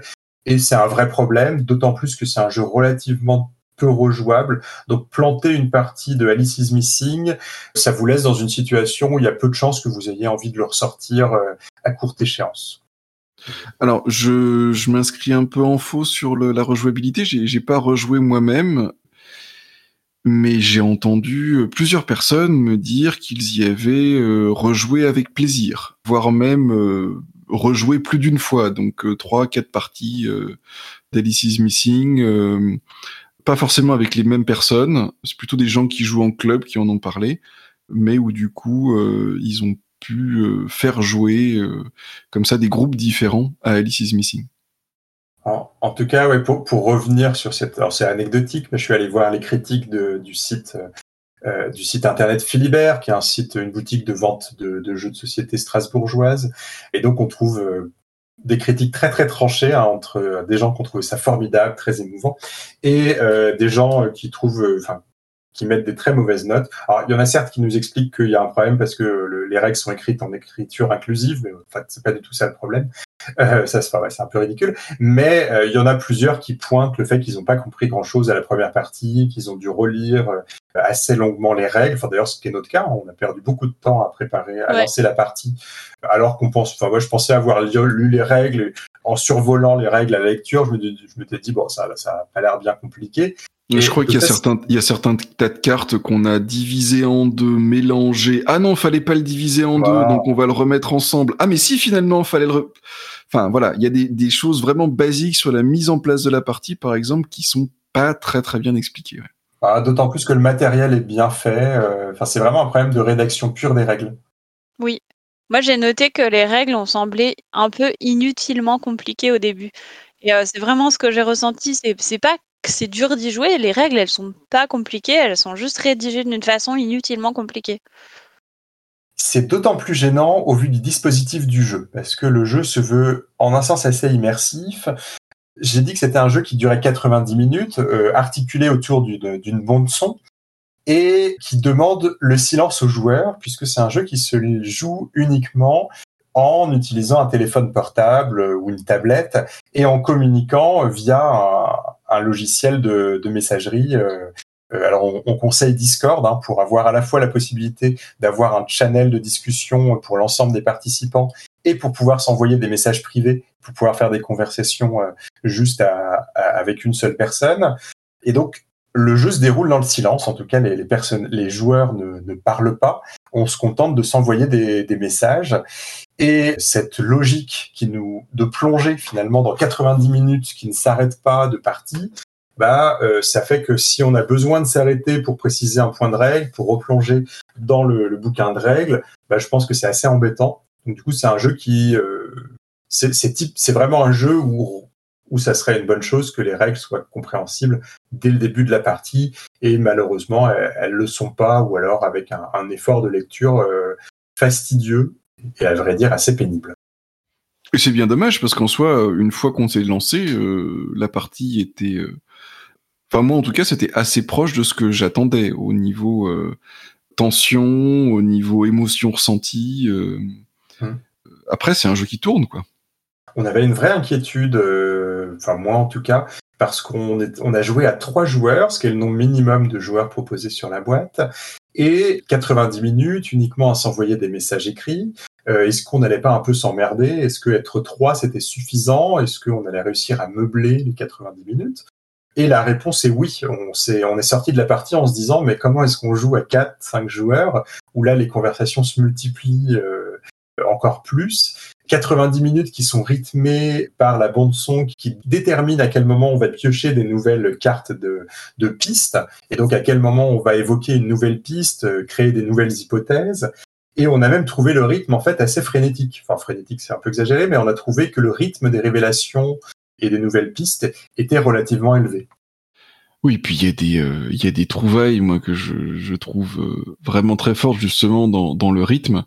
Il y a certaines euh, cartes qui vers la fin font que une seule personne est vraiment en position de d'aller trouver Alice et certaines cartes interdisent à cette personne de euh, communiquer pendant les quelques dernières minutes du jeu.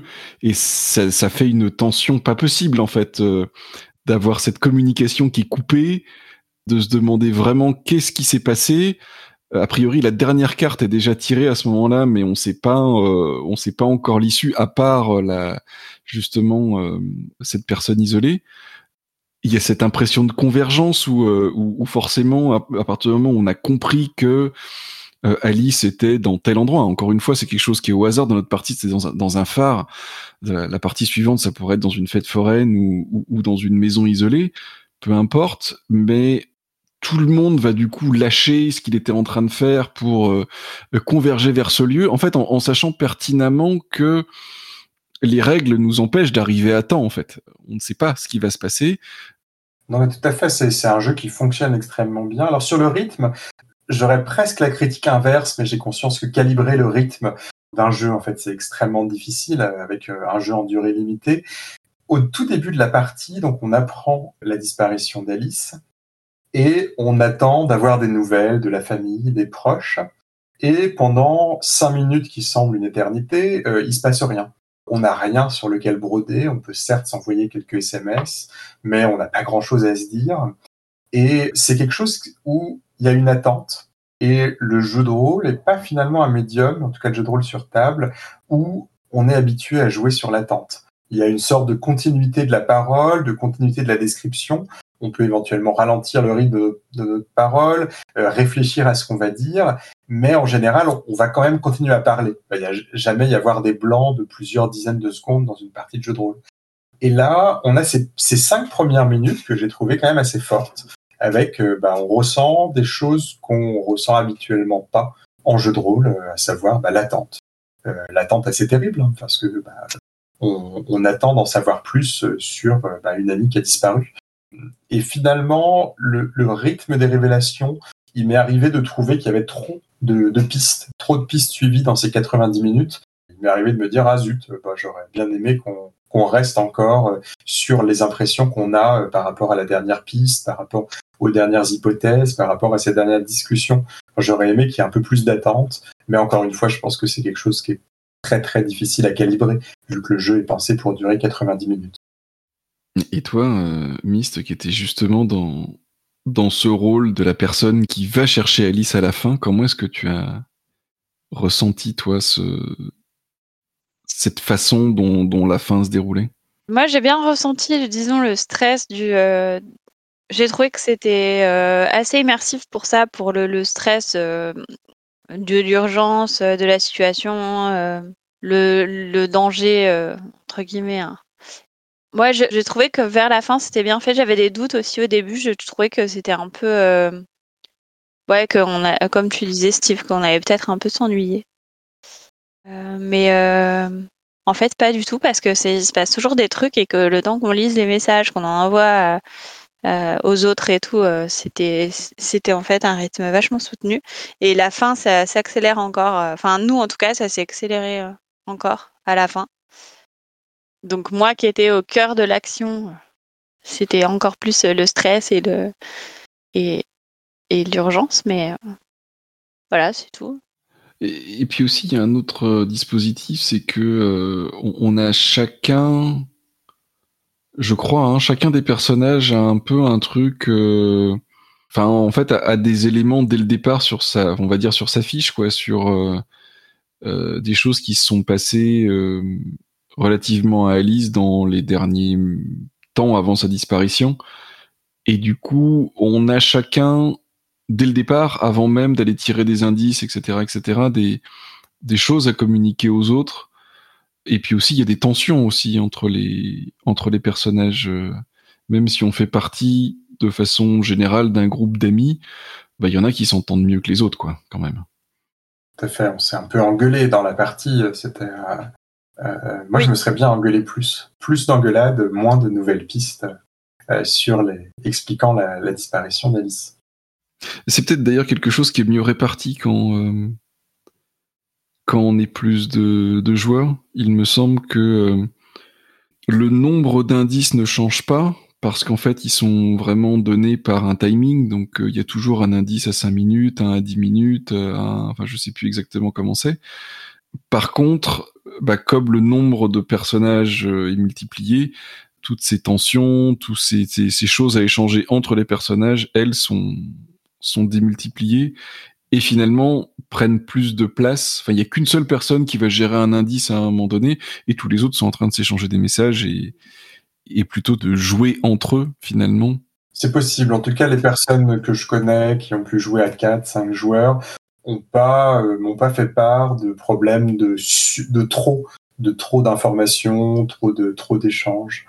Euh, donc comme quoi le jeu semble marcher aussi bien à 3, à 4 ou 5 joueurs. Peut-être qu'on propose de jouer jusqu'à 6, je me souviens plus. Mais voilà, c'est vrai qu'il y a probablement une dynamique qui change un petit peu, mais qui fonctionne, euh, quel que soit le nombre de joueurs qu'on ait choisi.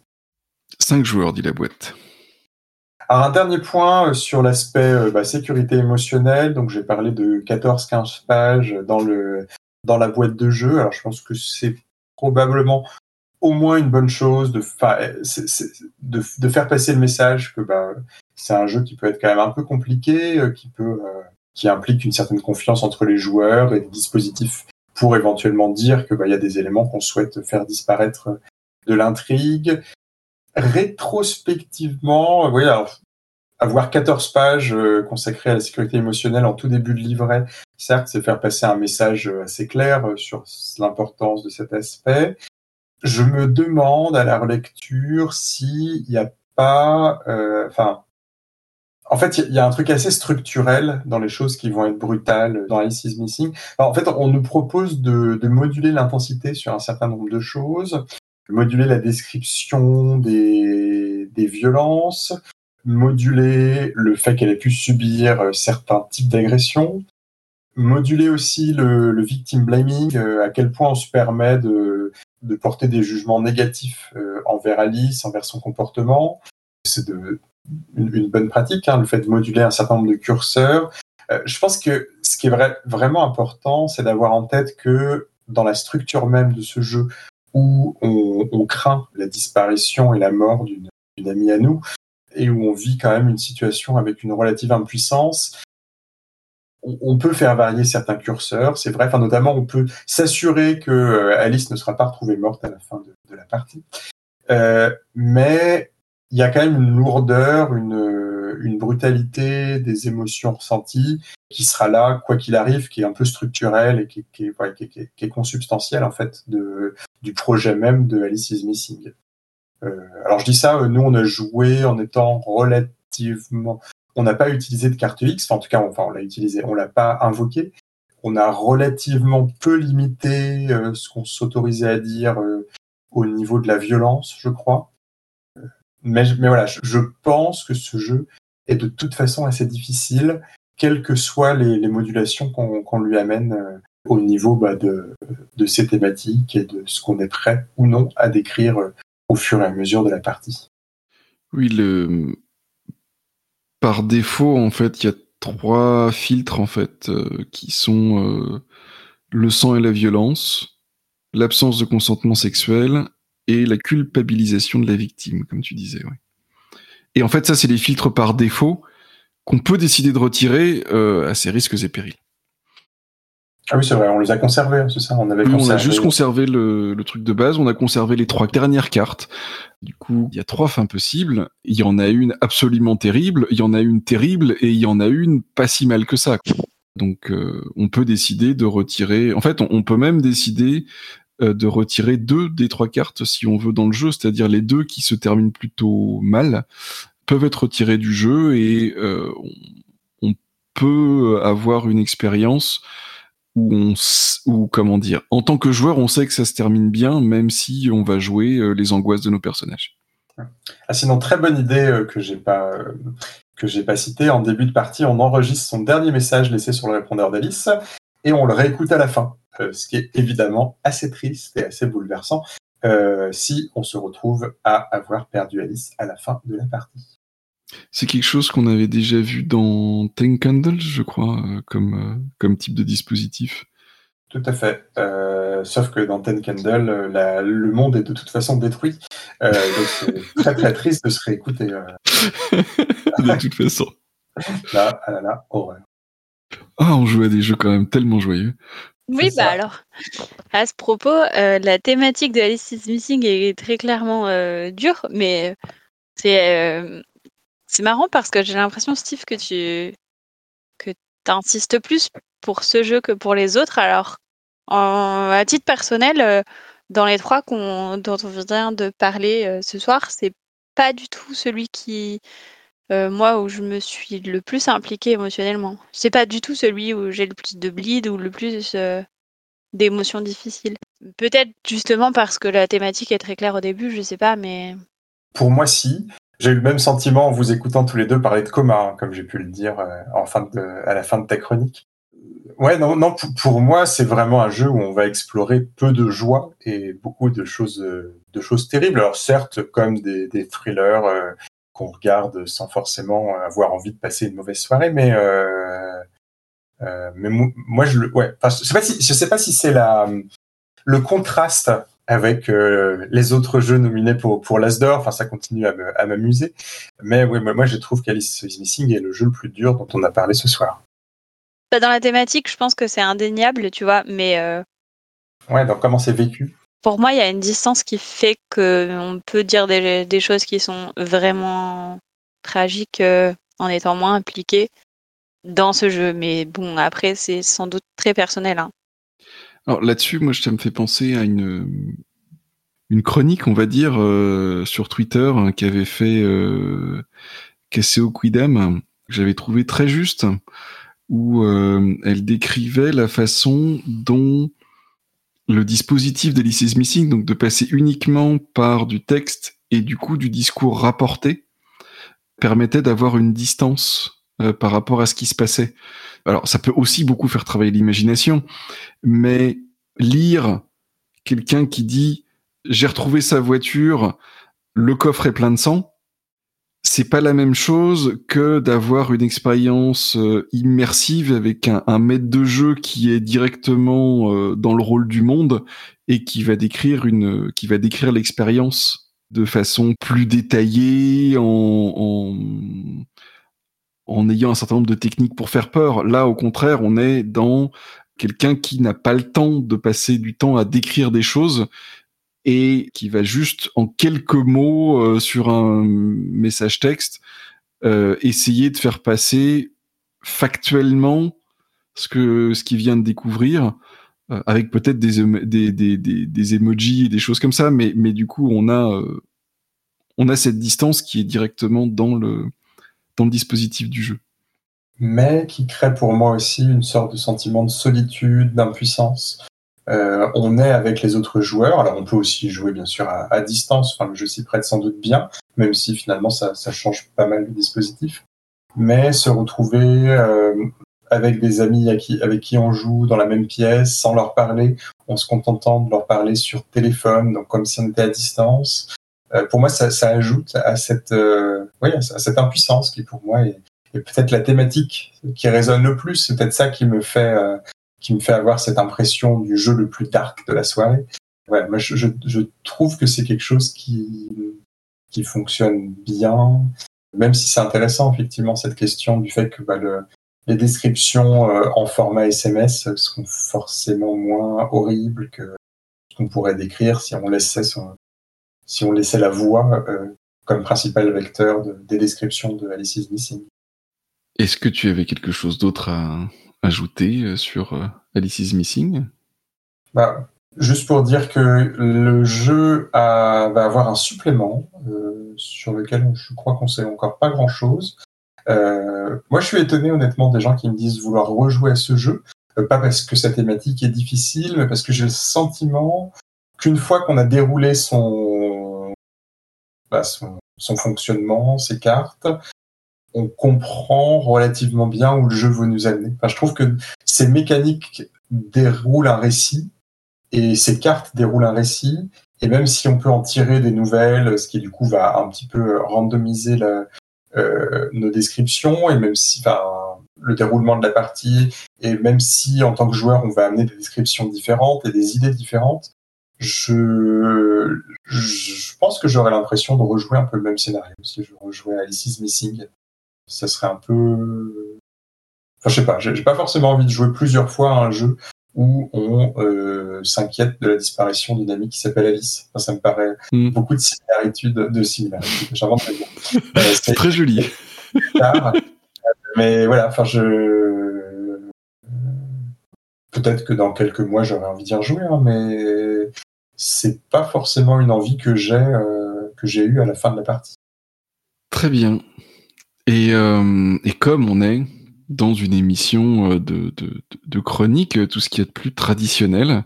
Je pense qu'il faut poser la question traditionnelle de, de la fin de Radio Rolliste, hein, ce qui un peu permet de, de, fermer la, les travaux de notre loge, n'est-ce pas?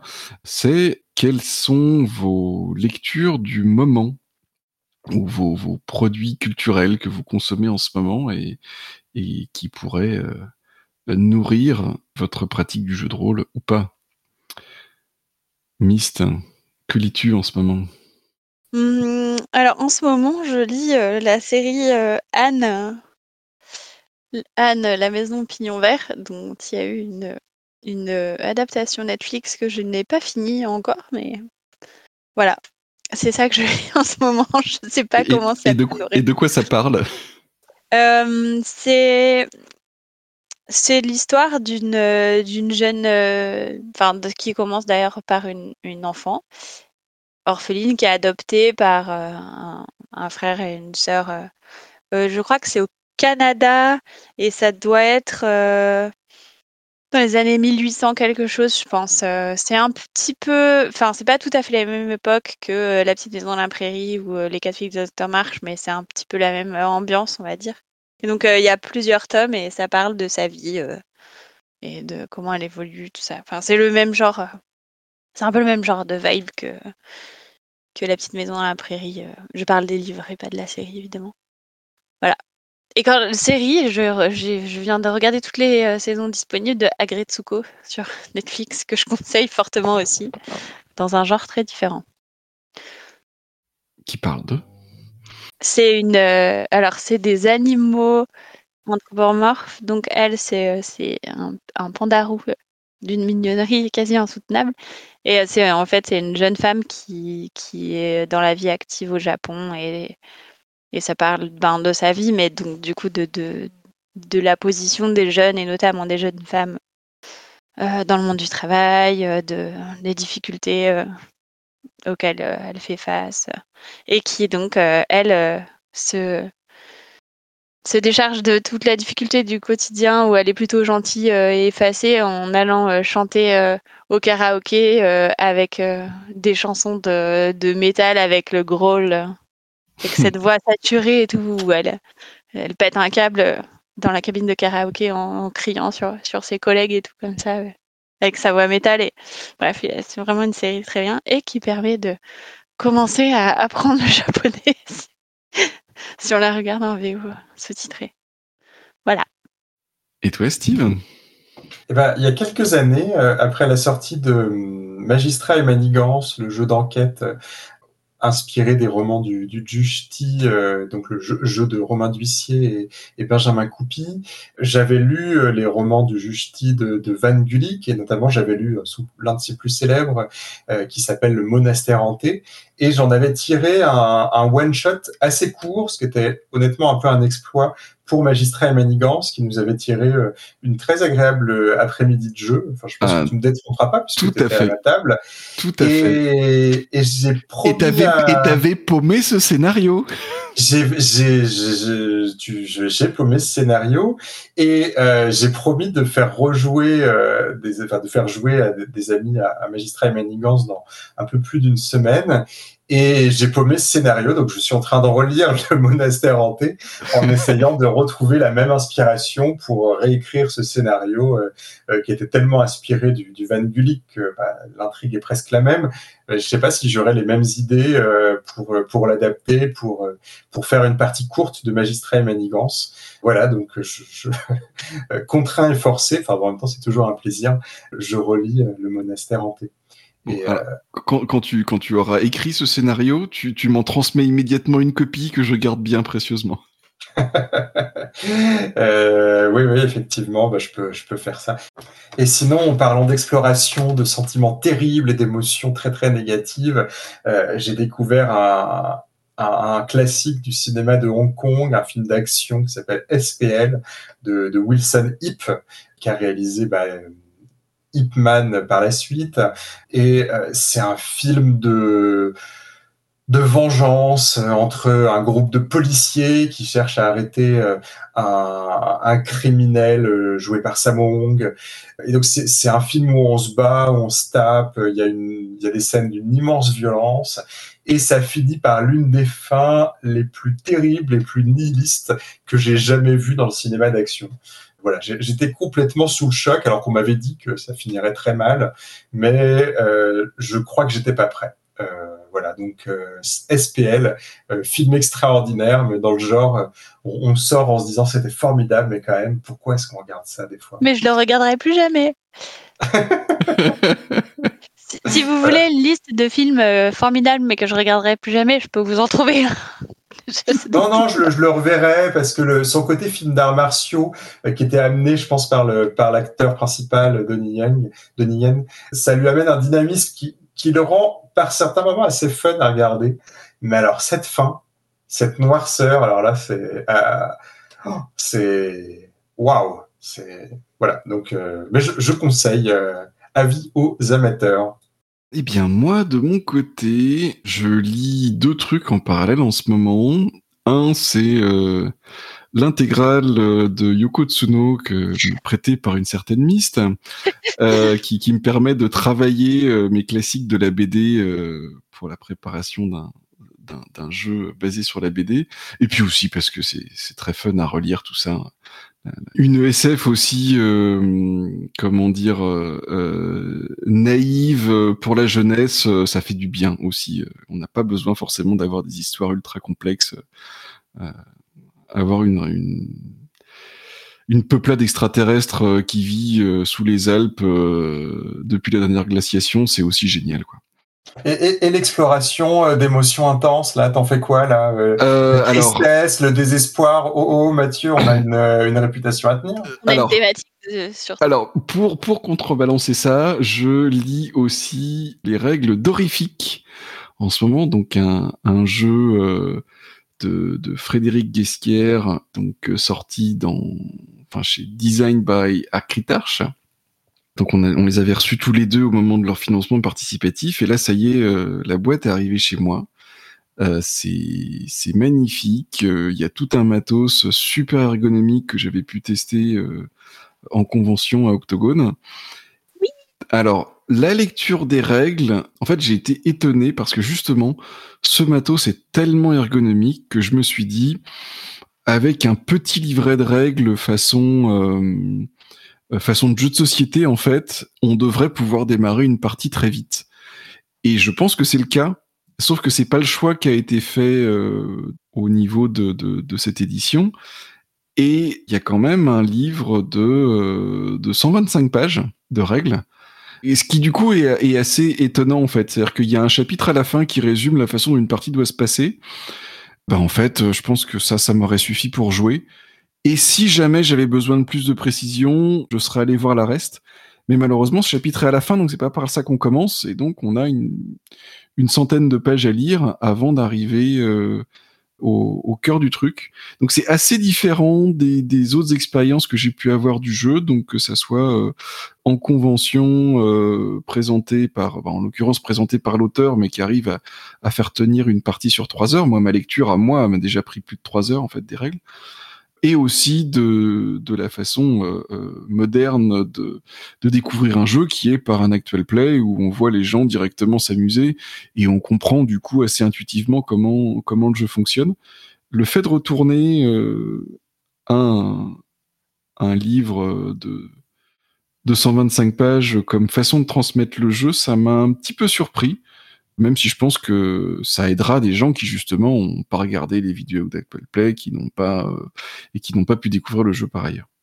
Mais tout ça ne retire rien à, tout le bien que je pense de ce jeu, et j'ai très très envie de euh, sortir cette boîte comme un jeu de société finalement, et de me faire une partie de de, de, de, 3 heures euh, intense euh, et qui a toutes les chances d'être dans le ton des nouvelles de Lovecraft euh, où on va pouvoir gentiment se faire peur et, euh, et avoir une fin très satisfaisante où tout le monde sera mort à la fin ou complètement fou. voilà. J'ai reçu le jeu mais j'ai pas encore lu les règles. Eh bien, euh, si tu, comme tu l'as aussi découvert euh, en convention, je te conseille de commencer par le chapitre 4. Voilà. Est-ce que cela conclut cette euh, émission? J'ai l'impression. Donc, euh, eh bien, merci de nous avoir parlé de tous ces jeux euh, intenses en émotions et déprimants. Euh, non, On rappellera à nos auditeurs que la mort est toujours possible, c'est ça. que l'ex- l'existence est triste et que nous traversons avant tout une vallée de larmes. C'est ça. Et sur ce, bonne nuit. Triste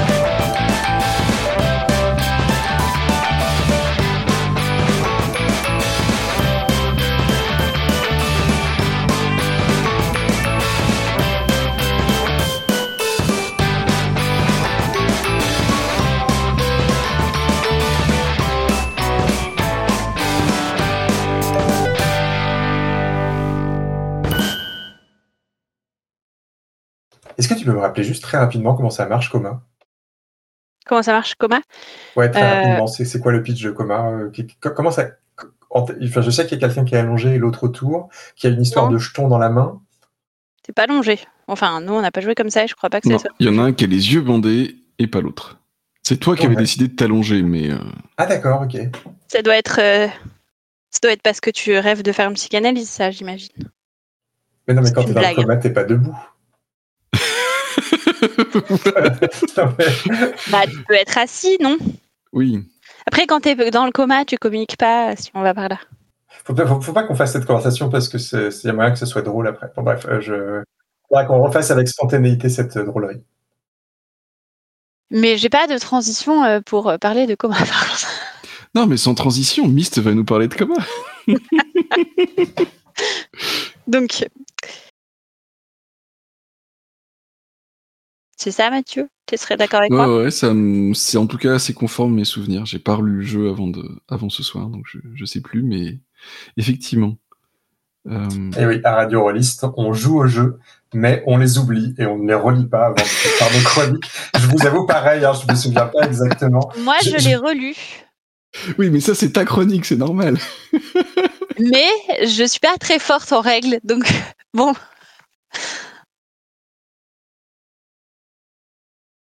Ah, excusez-moi, j'ai un souci. Euh, Qu'est-ce que j'étais en train de raconter? Positionnement commercial. Cheval de Troie. On dirait un jeu étrange dont j'aurais pas les règles. Euh, Euh, canard euh,